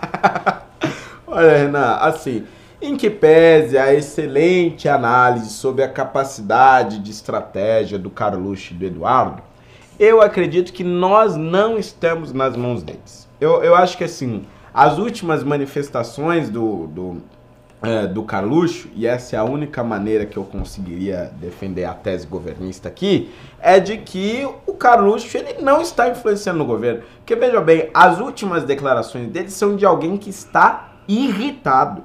E é alguém que está irritado com a influência excessiva de pessoas que ele não considera competentes. Então veja bem, o critério é muito claro. Se o Carluxo considera o sujeito incompetente, competente ele é. Não, não existe uma outra lógica possível. Então, se o Carluxo ele tá bravo com o Luiz, é Luiz Ramos, Luiz Eduardo Ramos, acho que é isso, né? O, o antagonista deu lá hoje. Não, porque ele tá pé da vida e não sei o que, etc. É, significa que alguma articulação, algum conselho razoável este sujeito está dando pro presidente da República. Da mesma forma, ele vai lá e posta o vídeo no Twitter dizendo: é, é, é, insinua, né? Ah, esses viados desses liberal aí, fugindo do extremismo, etc. A crítica dele aos liberais no momento dessa crise toda, cagada, tudo, é, significa que ele não está gostando das medidas que a equipe econômica, muito provavelmente, está tomando nesse momento de crise. Então, os sinais que a parte louca do governo está dando de que não está gostando do que está acontecendo, na verdade, eu acredito que é um sinal de tranquilidade e não de que essas figuras estão influenciando mais ainda no governo. Olha, assim, você construiu seu raciocínio admiravelmente bem. Eu sempre fico feliz em ver a sua capacidade de argumentar em favor do governo. Mas não tem muito sentido, porque o Carluxo está irritado e falando em conspirações desde que ele nasceu. Não tem esse contraste. De- desde o primeiro dia, quando o Bolsonaro pisou o pé ali, que o Carluxo está falando de conspiração, de forças ocultas que estão à espreita como lobos numa noite soturna no espaço sideral. E tudo isso é o Brasil. Sim, E, tipo, mas veja ele bem. tá assim desde sempre. Não é uma coisa que. Aí ele ficou agora, ele tava super feliz, dizendo que as coisas estavam acontecendo. Não, ele está a mesma coisa de sempre. Não, não tem Não, não, contraste. não, mas o Ricardo, veja bem, o Carluxo ele tem uma estratégia, você não subestima o adversário. O, o Carluxo ele tem uma estratégia Como assim, adversário? Ele não é seu aliado em nome de um Brasil melhor? Não, adversário do Ricardo. O negócio é o seguinte, você não, não pode subestimar a capacidade de raciocínio dele. Ele não sai atacando aí a sete cantos. Não, Ele sai imagine. atacando. Não, ele já atacou todo mundo, mas a, a minha questão é, em momentos diferentes. Por exemplo, agora, nesse exato momento, ele não está atacando o MBL. Por quê? Porque o MBL não está representando um risco para aquilo que ele acredita como adequado no momento. Agora, nesse exato momento, ele não está atacando a equipe lavajatista do Sérgio Moro. Porque é- é- essa equipe não está representando um risco para o caso do Flávio, do, do- da rachadinha, alguma coisa desse tipo.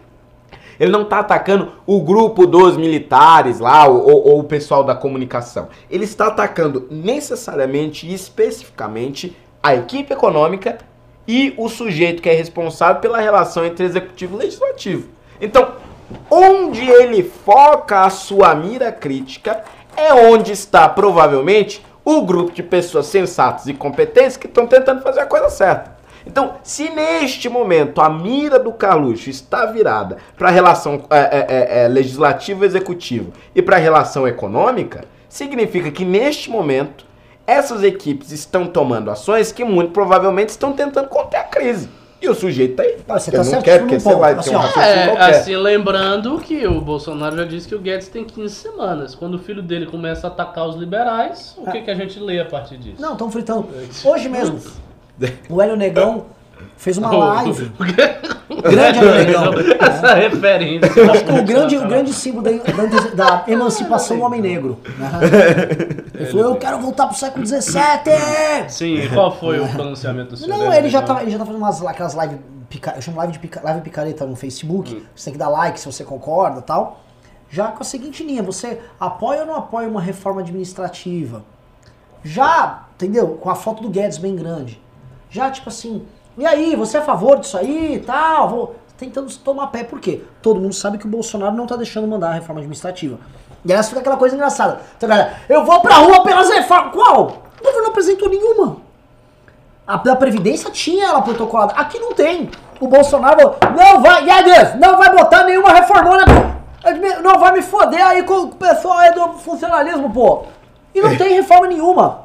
É o caso incrível de, ah, eu vou sair pelas reformas que não estão protocoladas. Você nem sabe qual é. Isso é, isso é extraordinário. Isso é, isso, isso é, isso é demente. Isso é insano. Eu vou sair pelas reformas, o governo não mandou, mas eu vou sair. Mas eu vou assim. sair porque estão sabotando. Mas não mandou. Ah, você vai. Não mandou pra estar sabotando. Cara, e, e assim, Estão sabotando no- na origem. quem não Não, tá gente, botando. Sabotando a minha mente. Quem não tá botando a reforma administrativa é o Bolsonaro. É o a reforma administrativa não foi porque o Bolsonaro falou, essa não! Mano, é isso. Plot twist. A manifestação do dia 15 é contra Bolsonaro. Tandã! E, na verdade ele tá fazendo um auto-impeachment, né? Foi fraudada a urna, era pra eu ter ganhado o primeiro turno, mas como eu sou democrata, eu tô saindo fora, é. Tá ok? Denuncia esse sistema e vou embora. É isso, mas assim, é- é- eu, eu me choco. Quer dizer, eu cada vez menos me choco. Mas assim, com, com o nível, o debate público brasileiro, ele já por muito tempo, a gente acompanhou da época da Dilma. A Dilma é uma mulher que falava loucuras, mas ela claramente ela tinha uma assessoria, uma estratégia que deu errado, o plano de merda deles fracassou, só que você tinha um padrão. Com o Temer o padrão era mais fácil ainda. O padrão da velha política você conseguia prever. Isso aqui não, é realmente uma loteria, tipo, é o, é o é é o Carlos, Carlos Bolsonaro e um macaco sentam, os dois jogam um, um monte de coisas aleatórias numa caixa e eles vão fazer, o que, que eu vou fazer hoje? Sei lá, hoje, urna fraudada. Pronto, urna fraudada, joga ali. Amanhã, não, não sei. Amanhã ele pode falar, que, sei lá, que precisa de uma bomba atômica contra a Argentina. Pode! Vocês duvidam? Bolsonaro em pronunciamento fala: precisa de uma bomba atômica para segurar a onda na América Latina. E o Trump é a favor. É aleatório. Agora, fato é o seguinte. Fato é o seguinte. Então, o- o- você falou que os caras estão funcionando, eu vou pegar o. Porque, por que, que no fundo o Carluxo tá puto com o Ramos? É. O Ramos e o Guedes já haviam acordado com a Câmara a divisão daqueles 30 bi com a Câmara. Eles fizeram um acordo antes. Aí quem ferrou o acordo foi o general Heleno, com aquele, com aquele discurso. General Heleno, que tava meio que com as pazes feitas com o Carluxo e tal. E eles foram pra linha, vamos se confrontar com o Congresso. Aí eles foram, houve a votação lá no, lá no do PLN na, no- na Câmara e no Senado, e na verdade na sessão conjunta do Congresso. E aí aconteceu o que a gente falou. né? Ah, manteve os vetos do Bolsonaro, mas eles vão repartir com o novo PLN esse dinheiro com a Câmara, conforme planejado pelo general Ramos e pelo ah, Paulo Guedes ali. Mas o Guedes não quer assinar isso. Não, o Guedes não quer assinar o PLN. Ele discorda do PLN. Mas ele fez o acordo. O- o- No fundo, o Guedes acha que esse acordo é uma forma dele pagar o Congresso para ter as reformas. Mas ele não. Assim, o Congresso não vai Então- dar. Sim, mas eu não entendi por que que ele não quer assinar. Ele não quer assinar porque ele não quer botar o nome dele em algo que vai ficar ruim para a imagem dele. Afinal de contas, com todo respeito ao Paulo Guedes, a gente sabe que o de principal Deus. motivo dele estar lá é outro, é uma coisa de ego e tal. Vocês estão entendendo as motivações? É, é, de fato. Vocês estão entendendo? Assim, eu tô tentando chegar numa solução para ajudar. Eu quero ajudar o governo. Você entendem que não dá. E assim, você vai para Brasília, quando você conversa com pessoas que tentam ajudar o governo, elas tomam porrada, é um troço. É uma grande insanidade. Eu ainda preocu- eh, preocupado, não, eu imaginando como é que essa história toda vai ser vista daqui 10 anos. Daqui 20 anos. A direita de abestalhados e. Na verdade, a direita de abestalhados imaturos, de crianças, que tomaram poder no momento de extrema debilidade da esquerda e depois foram jogados no lixo. É assim. Assim, se continuar do jeito que o É eu acho tá, que assim, a gente não tem uma referência é, é, de governo tão atrapalhado quanto esse para fazer uma comparação, né? Acho que assim, no período militar, você tinha um Costa e Silva com fama de burro, mas é um negócio muito diferente agora, sabe? É, é, é- porque ali era um sujeito com uma fama. O Figueiredo gostava muito de É. falar umas asneiras, Isso. falar umas coisas pesadas. Mas aqui não, aqui é um sistema inteiro, né? tipo, eles replicaram pro Planalto, pra esplanada dos ministérios. É um negócio realmente sem precedentes na nossa história. Eu sei que eu pareci o Vila agora, mas é, é um pouco disso. Deixa eu pegar aqui, tem mais uma. O que mais que a gente tem de É, pauta? temos novidades também, que assim, eu tô trocando toda a pauta. Você né? não leu nem um pimba, né? Não, vamos ler Pimba, vai. Verdade, tá tarde já. Fred. Sim. Vamos ler pimbas então. Ah, tínhamos aqui o primeiro pimba da noite, Marcos Machado. Doou 5 reais. Renan, seus textos estão cada vez melhores. O de ontem na Gazeta estava ótimo, com Muito um bom. desfecho primoroso. Deve escrever mais vezes. Parabéns. Olha, é verdade, eu quase nunca leio as coisas que o Renan escreve, mas esse aí eu li e tava muito bom mesmo, magnífico. Obrigado, Rory, que você não quase não. Bacana. Fica tranquilo, eu vou assistir todos os seus vídeos lá no canal.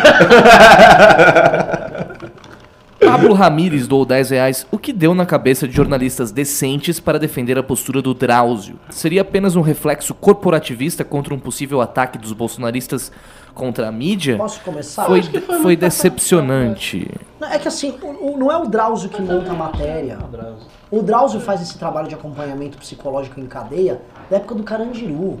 É verdade. Ele já abraçou gente muito pior do que ela. E eu acho que o abraço ali não é exatamente o problema. O problema foi a matéria, Ricardo. Não, é exatamente isso que eu ia dizer. Eu acho que personalizaram muita coisa com o A, com o Drauzio, que ele tava ali, ele tava na frente.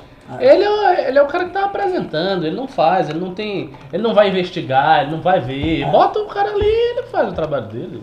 Eu acho que ele, ele nisso aí é- foi bem inocente. Só acho assim, a justificativa que ele deu na nota muito. Eu sou médico, eu não devo julgar as pessoas. né? Bom, vamos então continuando. Temos aqui a Carla Gaspar Carlota doou 5 reais, passando para parabenizar a equipe do MBL News pelo excelente trabalho no caso Suzy. Grande equipe do MBL News. Depois o pai do seu neném doou 5 reais. Rica- Ricardo, o que você descreveu é um tipo específico de clickbait, o ragebait. Uma notícia tão revoltante que engaja o público. É, pois é. A mídia faz muito isso. HPG doou 7,90. Holiday Renan compensando a chatice do professor Cabum. Ô, louco. Que grosseiro. Eu acho que ele não gosta do professor Cabum. Cuidado, hein? Carlos Pisani Neto doou 20 reais. Vocês acham que o chanfles que a Globo passou na audiência foi proposital ou subestimaram a inteligência do público? Chanfles? Como é que é? Não entendi o que ele Eu quis dizer. também não. Chanfles. Ah, Bom, é claramente o que eles fizeram, né? Acho que a matéria ali Ah, foi proposital ou eles subestimaram a inteligência do público? Não, eu, eu já falei aqui que eu sou da tese que foi. É, de que eles não, não acharam que fosse importante. Subestimar a inteligência É. do público. Ah, subestimar a inteligência do público. Juliano Leer doou 10, é, 20 reais. Até que ponto a Globo não força a barra só por provocação? E também não acaba sendo só uma questão de ocupar espaços disponíveis? Logo que a Record e o SBT já têm foco nos conservadores, reacionários, restando a Globo os progressistas. Não acho, acho que a Glo- a Globo faz engenharia social e psicológica de massas, ó, há tempos, desde a época que eu era criança, pelo menos. Sobretudo através das novelas. Você, eu não assisto TV aberta, não gosto. Mas sempre que eu, sempre que eu assisto, é, era impressionante. Quando eu assisto a Globo, eu, eu vejo engenharia social pura. Assisto Malhação, é, é só engenharia social. E é mal feito, é artisticamente mal feito, então assim fica muito evidente que é engenharia social. Porque narrativamente é fraco, dramaticamente não é muito bom. Os caras fazem engenharia social o tempo inteiro. Olha, faça uma pesquisa, olhe os personagens evangélicos que a Globo constrói há 20 anos. Você vai ver. É tudo hipócrita, é ladrão, é mulher que é, que é vagabunda e é pseudo-evangélica, moralista chato, é sempre assim. Pode Ah, mas, é- mas isso aí também tinha influência do catolicismo do Roberto Marinho, por- porque em contrapartida os personagens católicos eram moralistas, eram geralmente os bonzinhos, eram Quando? os ca- Opa! Ah, Pelo há amor de 30 Deus. anos atrás, né? Não, não, não, não, não. Me diga uma novela que a a colher Globo criticou a Igreja Católica. Não Vamos- tem. É, Não vamos tem. botar uma colher Não aí, existe. ô, Não Ricardo. existe. Não existe. Que tem um terceiro elemento que vocês não Claro estão que falando. tem. Não Só que a existe, não Rio da existe. Furacão. Não existe. Rio da Não- Furacão. Os Para com católicos eram uns carolas insuportáveis, o isso. cara não louco. Mas não é que da mesma forma. Eles Não. pegaram. Eles, eles botaram um pastor jogando uma calcinha em cima de uma Bíblia. Nunca fizeram isso. Eles não fizeram um- uma sinalização de crítica à Igreja Católica. Eu sou católico. Uma sinalização de crítica à Igreja Católica no caso da- das pedofilias, por exemplo. Não teve isso nas novelas. E vou, eu vou falar, a maior influência religiosa hoje nas novelas não é nem, nem católica nem nada. É espírita kardecista. Ah, isso é verdade. É é verdade. Isso é profundamente verdade. kardecista. Verdade, verdade. Isso, isso eu concordo. Não, não, isso é verdade. católico eu não vejo, não. E assim, a representação de figuras evangélicas é sempre extremamente ruim.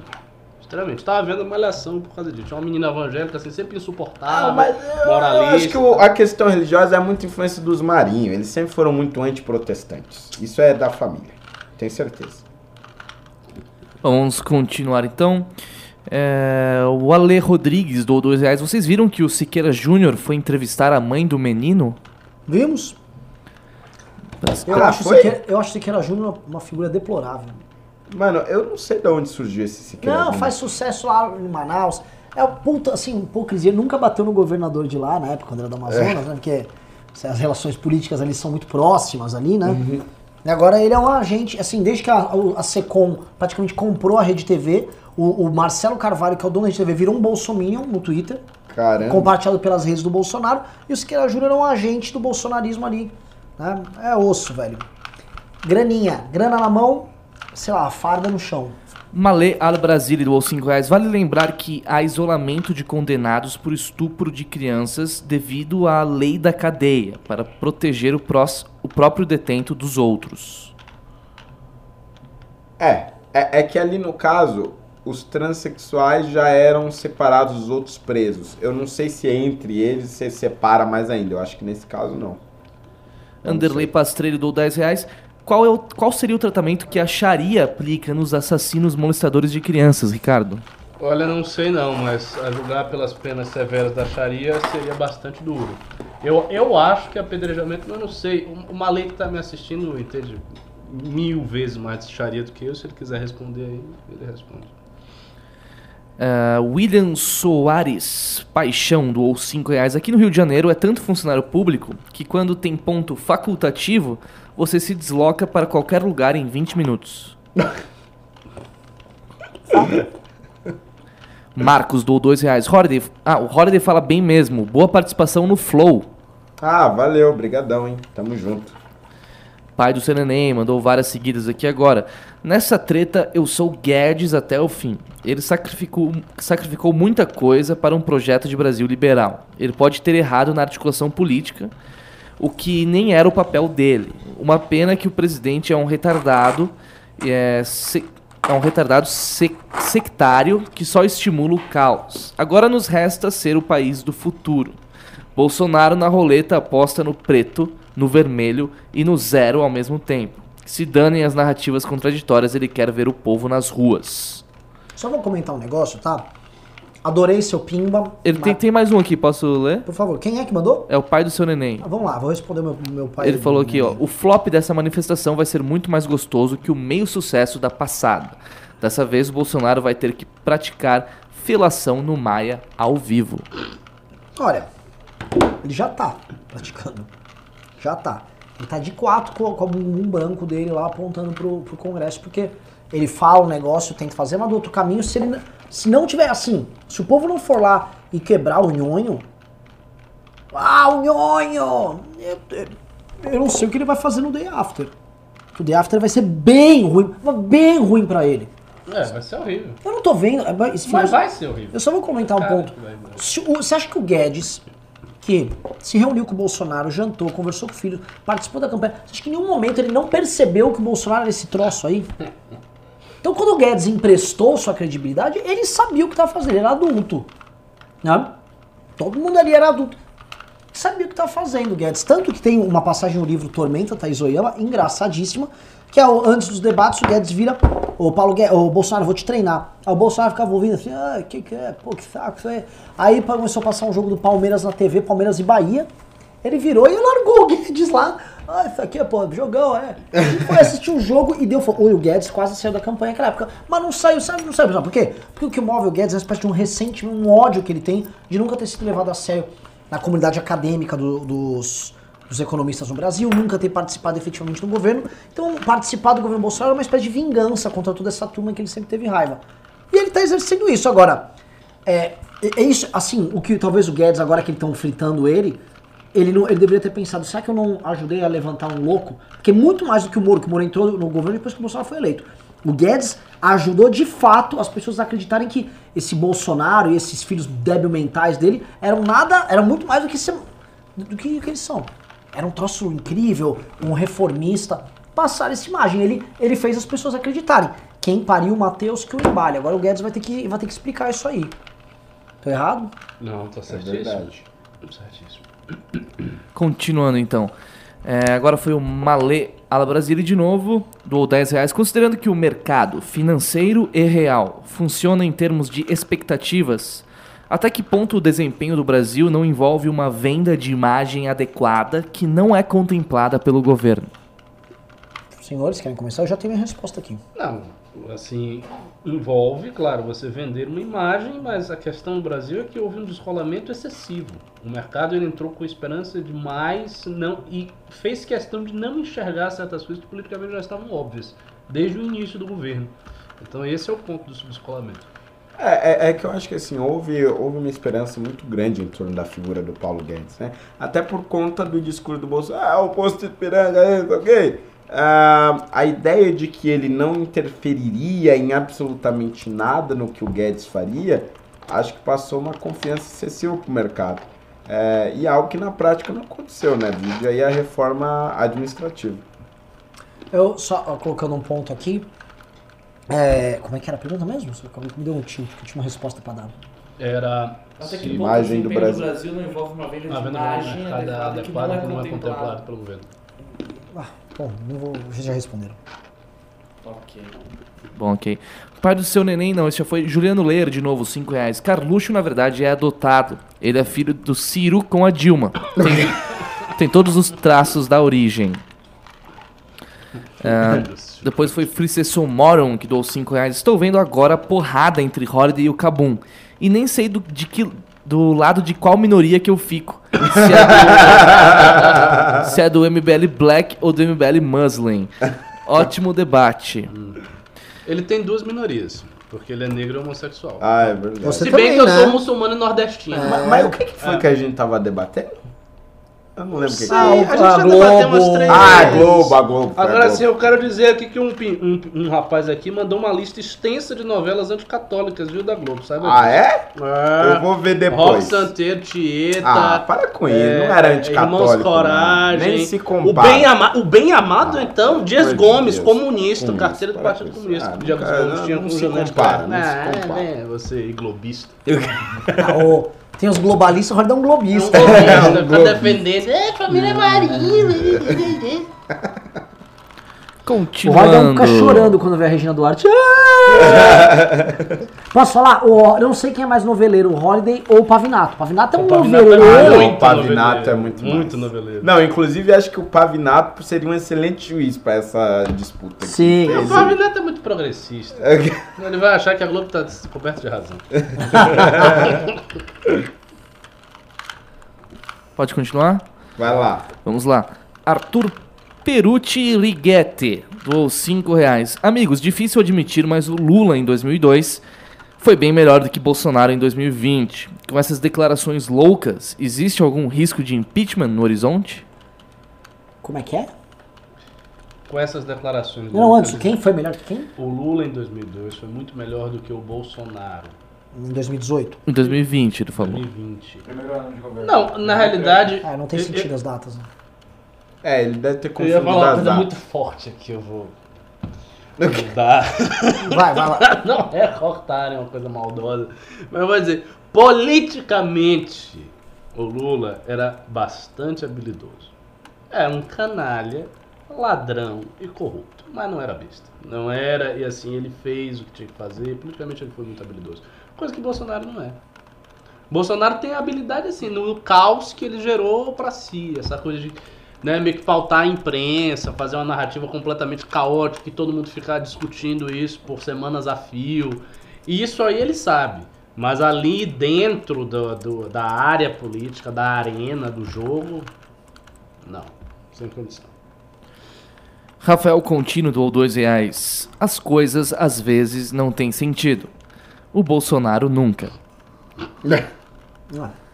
Gabriel Filete doou 5 reais. Boa noite. Vocês comentaram o encontro de hoje do Arthur com o Alessandro Santana, o negão? Não. Só comento que assim, os comentários. Eu vi uns pedaços lá da live.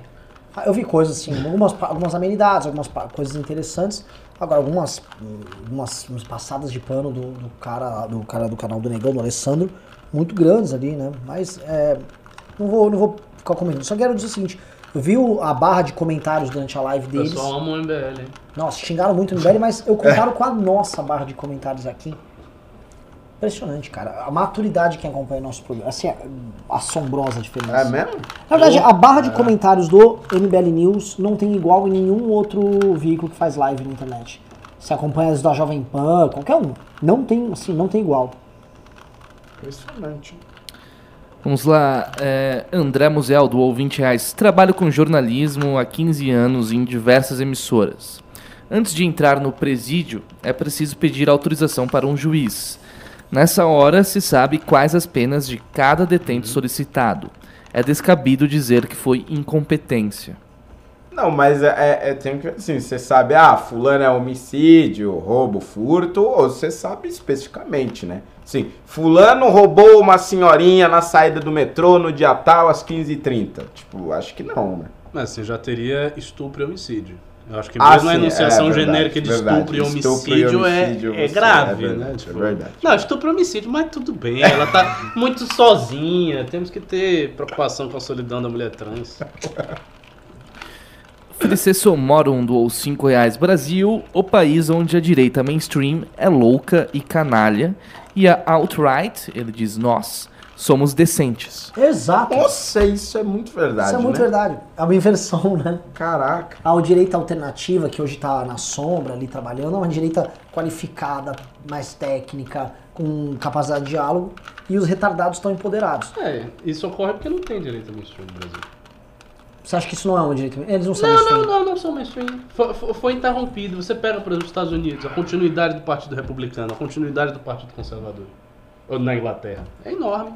E de outros partidos e de outra direita. Aqui no Brasil não. Acabou tudo.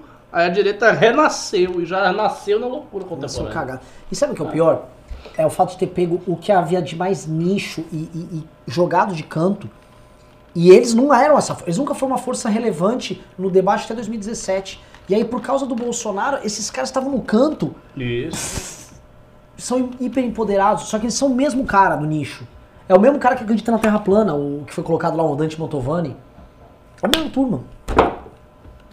Anderley Pastrello, 20 reais. A Globo nunca criticou diretamente a Igreja Católica. Sempre respeitou as autoridades sacerdotais. Mas sempre atacou os carolas e moralistas que se escoravam na falsa religiosidade para criar uma ditadura dos costumes. É isso, é isso. Que essas novelas aí que ele falou que era crítica, não é crítica à igreja, é crítica aos falsos moralistas. Tô te falando, tô te O falando. bem amado tinha crítica ao Deus, bispo. para com É isso. lógico que era, que era um bispo. Mas é nada. hipocrisia moralista. Você, você é bem, católico? Pelo amor de É. Deus. Ô, Fred. Família, a família Maria você era tradicionalmente o pimba do católica. Gustavo Belotti. tá Família aqui. era tradicionalmente de direita. Pelo A, de Deus. a- a Globo é de direita. Sim, mas eu, eu tô me referindo à Globo até a morte do homem, gente. Pelo amor de Deus. Oh, eu só Mas- queria compartilhar com vocês que eu consegui fazer um lado aqui, tô muito feliz. Gustavo Belotti doou 5 reais. Seria interessante o MBL fazer uma entrevista com os pais dessa criança, pois os mesmos devem estar muito indignados com a comoção Estamos pelo assassino. isso, estamos indo atrás disso. que O Siqueira Júnior foi, né? Ah, é, o Siqueira Júnior já foi. Ok. É, tivemos aqui também o Ampla Vendas. Ampla Vendas, doou 5 reais. Mas, se o Guedes é responsável pelo Bolsonaro, o, M, o MBL que apoiou ele contra o Haddad é o quê? Vítima? Vo- não, vocês perderam a essência, infelizmente. Oi? Não entendi também. É, ele tá Não, metendo ele, pau aí. ele tem um ponto aí, né? Ele tá dizendo Quem que perdeu a essência? foi, é responsável porque apoiou o Bolsonaro. Basicamente. É, mas isso me parece. Vocês perderam a essência no sentido É. de. Ele é um patriota que tá falando, "Ei, mas vocês estavam juntos. Não, já foi no segundo turno fez uma escolha É. fria. E assim, Diferente de um cara que endossou a candidatura. Que é parte É, do governo. Exato. Bom, ah, calaram os pimbas. Você leu os do Anderlei Pastrello todos? Li. Ah, é verdade. Pô, fraquíssimo de. Altíssima audiência, fraquíssimo de pimba. ué, mas esses pimbas todos? É, tudo 20, 5, Ah. 5. Hoje se bobear deu o quê? Cento e poucos reais. Ninguém vai levar camiseta hoje aqui? Que triste. Ninguém, hein? e outra coisa, né? Fizemos um trabalho jornalístico no fim de semana, assim, de primeiro mundo. Primeiro, derrubando, derrotamos a toda poderosa Rede Globo. Né? Só o salário de um jornalista dela bancava toda a nossa equipe do MBL News. E, Nossa, é e verdade. ninguém, ninguém mandou pima, o pessoal não quer saber de nada, o pessoal quer nos usar e nos cuspir, igual uma fruta. É, Daniel Galina doou 7,90. E o projeto do Pacto Federativo, quando sai? Flow Pod. Projeto do Pacto Federativo? Acho que deve ser a, a PEC do Pacto Federativo do Paulo Guedes, não sei se ele tá perguntando disso. Quando é que isso vai ser aprovado? Não. Nunca. Bom, ok. É isso. Ok. Opa! Opa! Opa! Epa! Epa! Tereza Mascarenhas aqui tá dizendo, anularam as nomeações da Sim Regina eu, tô com a, Duarte? sim, eu tô com a notícia disso. Que? Ah, é? Anularam, é, pelo menos uma nomeação dela já foi anulada. Aí. E ela tomou. Começou. É. Ah, ela arrumou briga com o Olavo de Carvalho. Ele tá igual. Começou! E aí, o que, que você acha dessa briga? Quem vai ganhar essa briga? Quem vai ganhar? Vamos lá. Olavo, claro. Agora, Não, acho que é se a Regina sai do governo, vai ter impacto. Vai. Vai ter impacto. Ah, vocês acham? Pra onde? Na Globo? Mas no assim, Projac? é isso. Ah, mas... Ela, ela, pô, ela se queimou muito com com o outro lado, né? Ela entrou, ela vai sair, tipo, ela vai fazer o quê? Ela pode dar uma entrevista, como ela foi no Fantástico, falar alguma coisa, dizer que o governo é um bando de maluco, atacar e tal. Isso aí ela pode fazer. Que eu não uma acho que é do muito- perfil que dela. eu também não Como acho. não? Ela chamou de facção os caras. Não, mas ela não chamou o Não. grupo. Ela chamou esse- esse grupo, mas ela foi bem dura, né? Qual? Você sabe como ela falou? Por isso que eu- Ela chamou de Os facção bolsonaristas, né? bolsonarista. É verdade. Que o Olavo respondeu. Ela falou Não, com foi essas isso. palavras? Bolsonarista. Facção Que bolsonarista? o Olavo E já. aí a Paula Marisa, a professora Paula Marisa, no dia seguinte, pá, mano do céu, ela disse que os eleitores de Bolsonaro formam uma facção. Eu acho, inclusive, que ela usou uma expressão equivocada. Não acho que ela deveria ter falado. Sim. Mas ela não tinha condição. Essa era uma briga bolsonarista. que ela não tinha a menor condição de entrar. É que nem botaram o UFC. Mas assim, ela quis entrar, né? É outra pessoa que tava vendo a situação do governo de fora e quis se enfiar ali Ela dentro. faz e parte de uma categoria muito específica de pessoas que de boa vontade querem entrar dentro de uma fã quase histérica. E que tem não entendem o que que tá rolando. E não tem a menor ideia do que tá fazendo. Sabe por quê? Ela ficava pendurada nos caminhões na Paulista lá. Ah! Eu vi as últimas participações dela, ela tava bem histérica. A Regina Duarte já tava passando. Regina Duarte, pra mim, é aquele caso que a gente já falou aqui. Ela era uma tia do Vem Pra Rua, de repente começou a receber coisas assim, tipo, é, puta, marxismo cultural, isso, aquilo tal. De repente ela tá urna fraudada, ela virou uma tia louca. E aí ela topou. Tanto que eu vou comentar um negócio. Vocês viram o discurso de posse dela? Ah, Eu não vi, eu não eu vi. não vi, eu só vi aquela declaração que tiraram, o de que a cultura era o pulo do peito. Não, é. Que isso ela falou mesmo isso? Caipirinha de maracujá, bolo de fubá, culto, missa das 10, forró, um forró, e o pum que sai do traseiro do palhaço, feito de talco pra risadaria da criançada. Cultura é isso. Cara, foi Não, bem pera, assim você decorou mesmo. o discurso dela? Não, foi exatamente assim mesmo. Como é que você. Não, acho que faltou um pouco de chimarrão no meio, mas foi Gente, mais é chimarrão, é. Faltou um chimarrão no É, meio, mas tem aí- mais pimbas aqui. de maracujá, pão de queijo, chimarrão, culto, missa das 10, forró, um forró, e o pum que sai, o pum de talco que sai do traseiro do palhaço, fazendo a risadaria da criançada. É asqueroso, não é? Não, eu tô absurdo, né? chocado É é que você decorou o discurso dela. Nossa senhora. Bom, tenho vou ler uns pimbinhas que vieram aqui, ó. O primeiro foi o Carlos Pisani Neto, ele doou 10 reais. Tô quebrado, mas toma mais 10. Tem muita gente falando que tá todo mundo quebrado por causa da bolsa hoje, então tá difícil de É doar. uma boa desculpa. Gabriel Filete doou 5 reais. O Kim fez uma entrevista nos Pingos, nos Is, e foi extremamente criticado no chat. Fiquei bem chateado. Nossa vida. É, no chat ali, meu amigo. Inclusive, os comentaristas aqui da live comentaram quanto que os chats nos Pingos dos Is e na Jovem Pan no geral estão cheios de gados. Mas vamos falar a verdade. Mas onde é que não tá ligado? Só no É. lugar, tem em todo lugar. Só, só falar um negócio aqui. O nível do 3 em 1 lá com o Rodrigo Constantino e o, o, o do. Como é que chama o programa lá? O, o Pingo nos Is é baixíssimo. É um programa de comentários políticos rasos e vazios. Se for pra ter um cara estrelado como Augusto Nunes, que já foi da Veja, não sei o que, pra. Ah, olha só essa bandidagem. Só que esse Lula aí, vamos ver quem vai. Será que vai roubar o Brasil novamente? Né? Vai, fala qualquer coisa, sou Augusto Nunes. Sempre gosto de imitar Augusto Nunes um pouquinho, vai. Aqui, ó, Um assunto, É um assunto e ele vai abordar. Regina Duarte Olavetes. Aí ele não vai saber como se posicionar.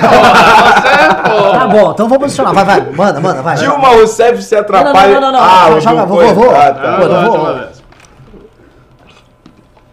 Essa situação é complicada, né? Porque tem a- essa turma do Olavo de Carvalho, né? Fica mandando essas coisas da Virgínia. Tem que ver. Se a Regina colocou ali também pessoal do PSOL, pessoal interessado em dar aquela manadinha na cultura, aí também não tem espaço e aí ponto presidente. Tem que tirar mesmo. É mais ou menos isso, né? Porque ele também não vai elogiar o Olavo. É, ele vai ficar ali. É. No. Aí Inclusive aproveitou pra chegar o o... Não, me dá mais um, me dá mais um, mais um. Dilma se atrapalha em discurso na Espanha, sei lá onde é Olha, eu que quero foi. saber quando é que essa mulher não se atrapalhou no discurso. filho. Eu quero saber, me fale uma vez que essa mulher fez um discurso são. Eu vou falar um negócio. Eu quero uma manchete aqui no programa pro dia que a Dilma Rousseff fizer um discurso que faça sentido. Ah, que demais! Ele é muito bom! É isso. Inclusive o Bogoio aqui do 2 reais ele falou que Olavo e Lula são as figuras mais tóxicas do debate. Olavo e Lula. Cara, o Lula não tá participando do debate. É, o Lula, É, tipo, o Lula, o Lula tá bem mesmo. apagado. O Fofito falou uma coisa que é verdade outro dia. O Lula não tem a menor ideia do que tá acontecendo. Eu acho que como o Lula não deve estudar muito o processo e tal. Ah, isso, o, e o Lula deve entender fala assim, agora acho que é hora de eu falar mal da Globo também. Sabe? Eu acho que ele deve entrar nessa, ó, acho que eu vou falar da Globo. Eles, não, Lula, pera. Tipo assim, já tem o Bolsonaro, a Globo meio que tá ajudando a gente. Não, mas vou xingar eles lá, não é hora de xingar a mídia. Não, o Bolsonaro já tá. Tipo, o que que eu faço agora?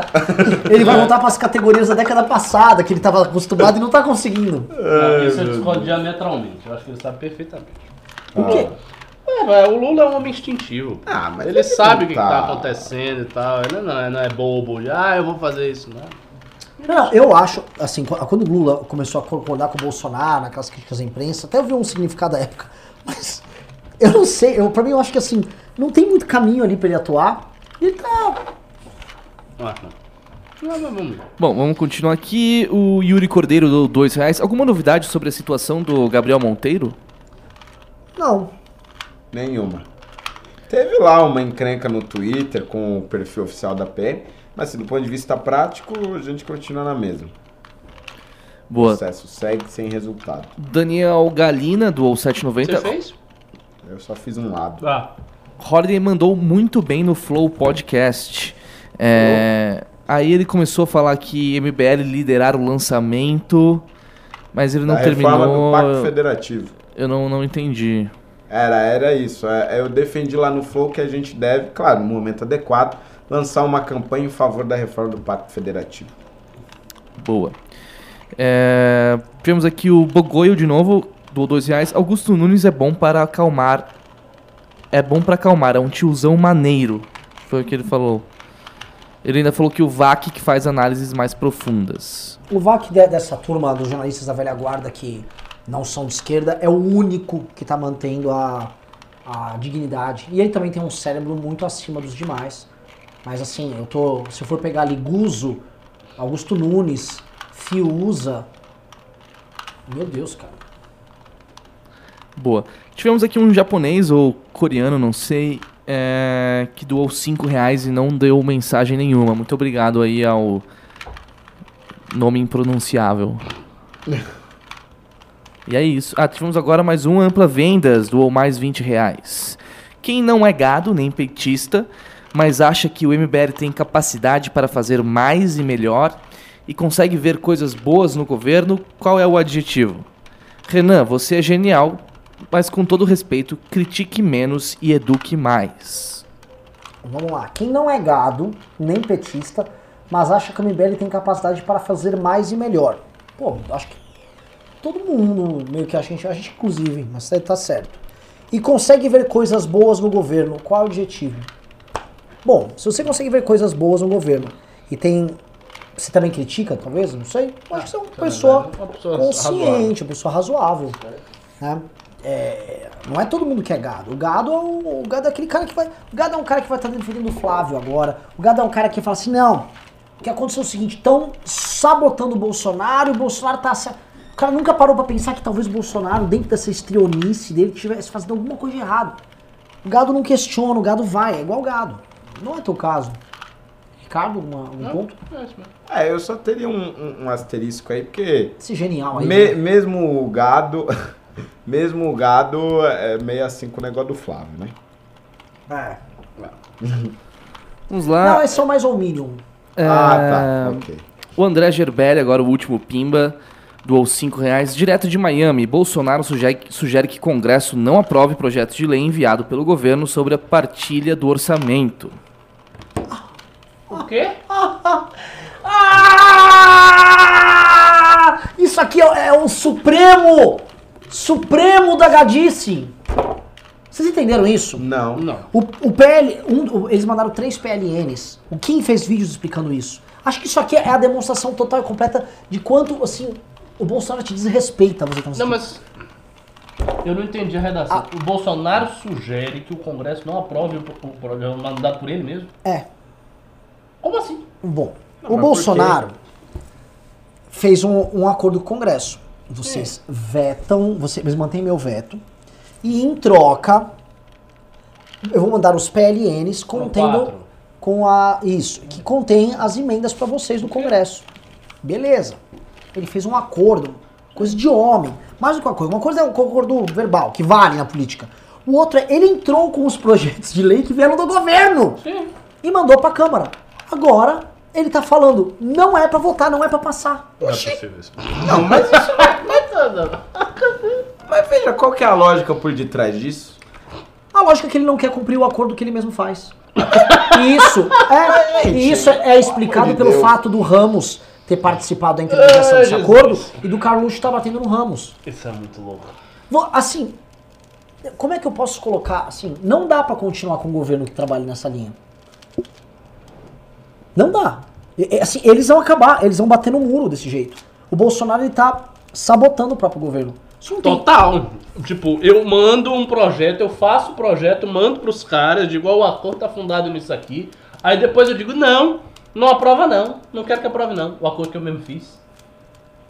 Completamente absurdo. Completamente insano. De onde é que esse cara tirou essa, essa notícia? Antagonista. Ah? Bonito. É, tem que verificar isso aí. Não, ele falou, foi, ele, falou, ele falou que foi o Globo que, que soltou isso. Não, mas ele falou também que se o Congresso, se, o Congresso ab- abrir mão dos 15 bi, eh, vão cancelar. Ó, o Christian Veiga falou aqui, vocês entenderam. Ah, ele acha que o Congresso. ele acha que o Congresso vai abrir mão de 15 bi. Porque ele vai cancelar o ato do dia 15. O Congresso tá tão atemorizado por um bando de velho que vai estar no dia 15 que o Congresso vai deixar 15 bi. Mas- Mas, ele não quer 15 bi. Então, então, pera, mas aqui também tem outro ponto. Ele novamente, assim como a declaração anterior, tudo conduzido para manifestação. Querendo dizer, olha, eles estão me pressionando a acabar com o dia 15, e caso eu não acabe com o dia 15, né, eu deixe de convocar o dia 15, aí eles vão ter o que eles querem.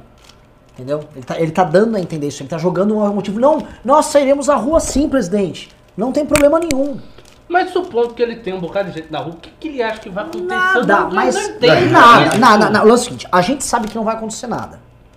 Mas ele sabe algo que nós não sabemos. Ou ele só é um débil mental. O que. co- Tem, tem isso, Ricardo. Ele pode ser um débil mental, mas não é só isso.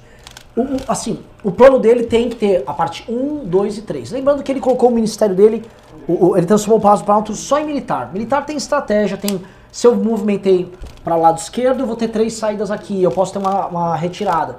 É estratégia militar Talvez básica. exista um problema mais profundo no bolsonarismo que até agora a gente não conseguiu capturar bem.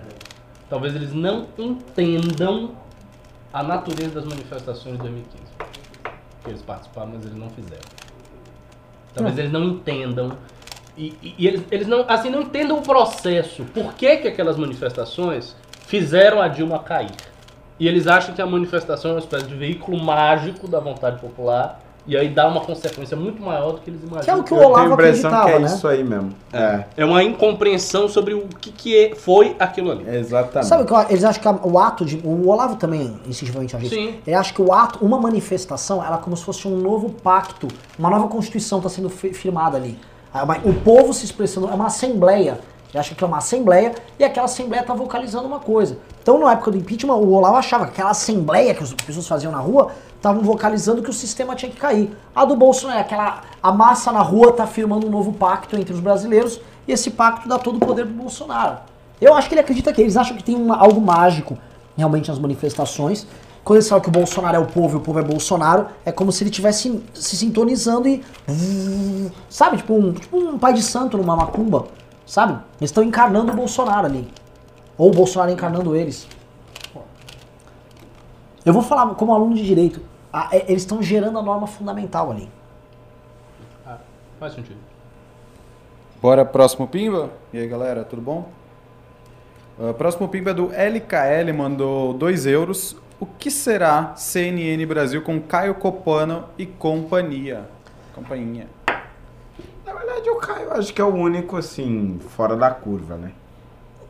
Porque o, o resto da equipe me parece bem sensato. O William Vac, o Felipe Seno saiu da Globo. Não, e mesmo tal. o Caio, ele, é, ele faz parceria com uma menina que é de esquerda.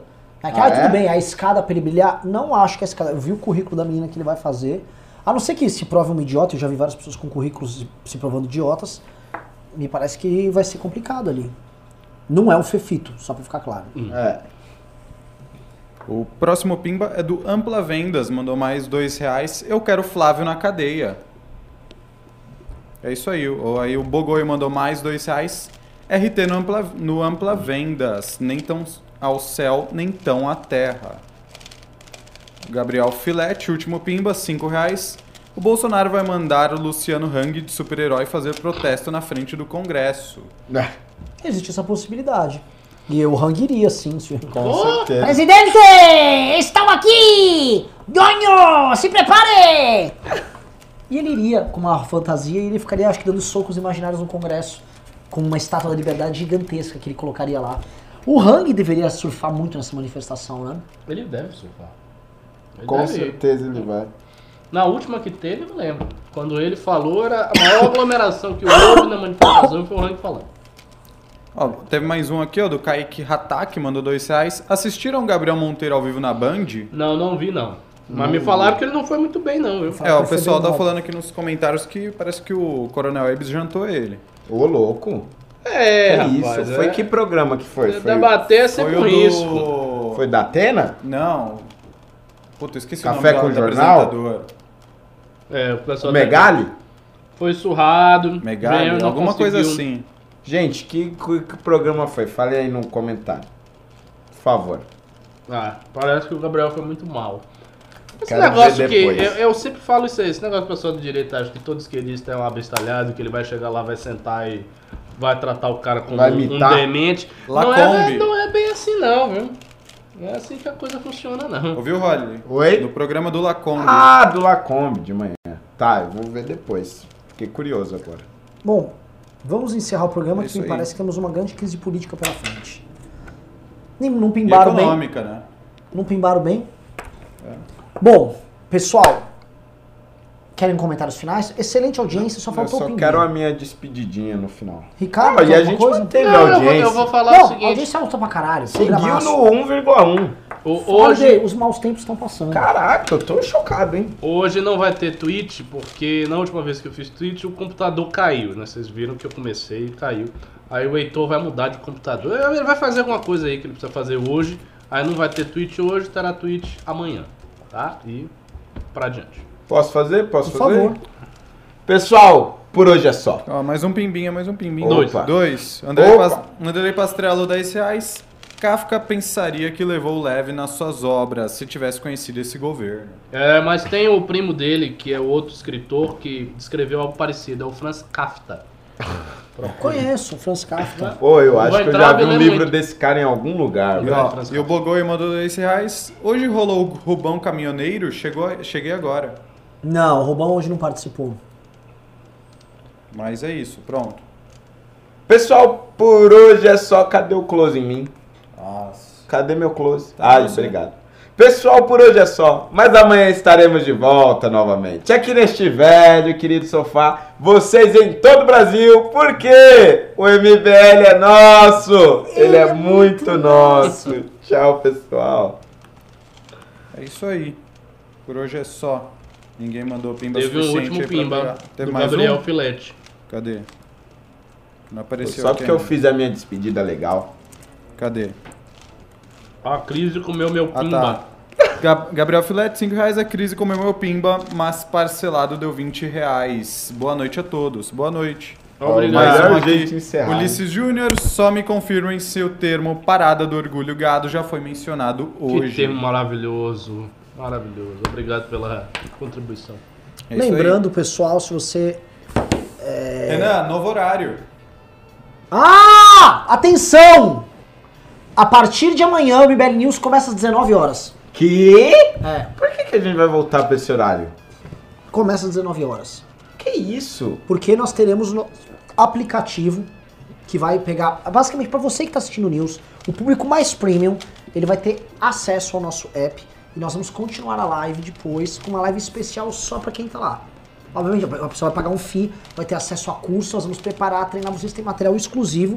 E lá você vai ter acesso direto a um MBL News especial só para quem acompanha a gente fechadinho. Você fala, ah, mas eu vou pagar? Vai. A partir de quando?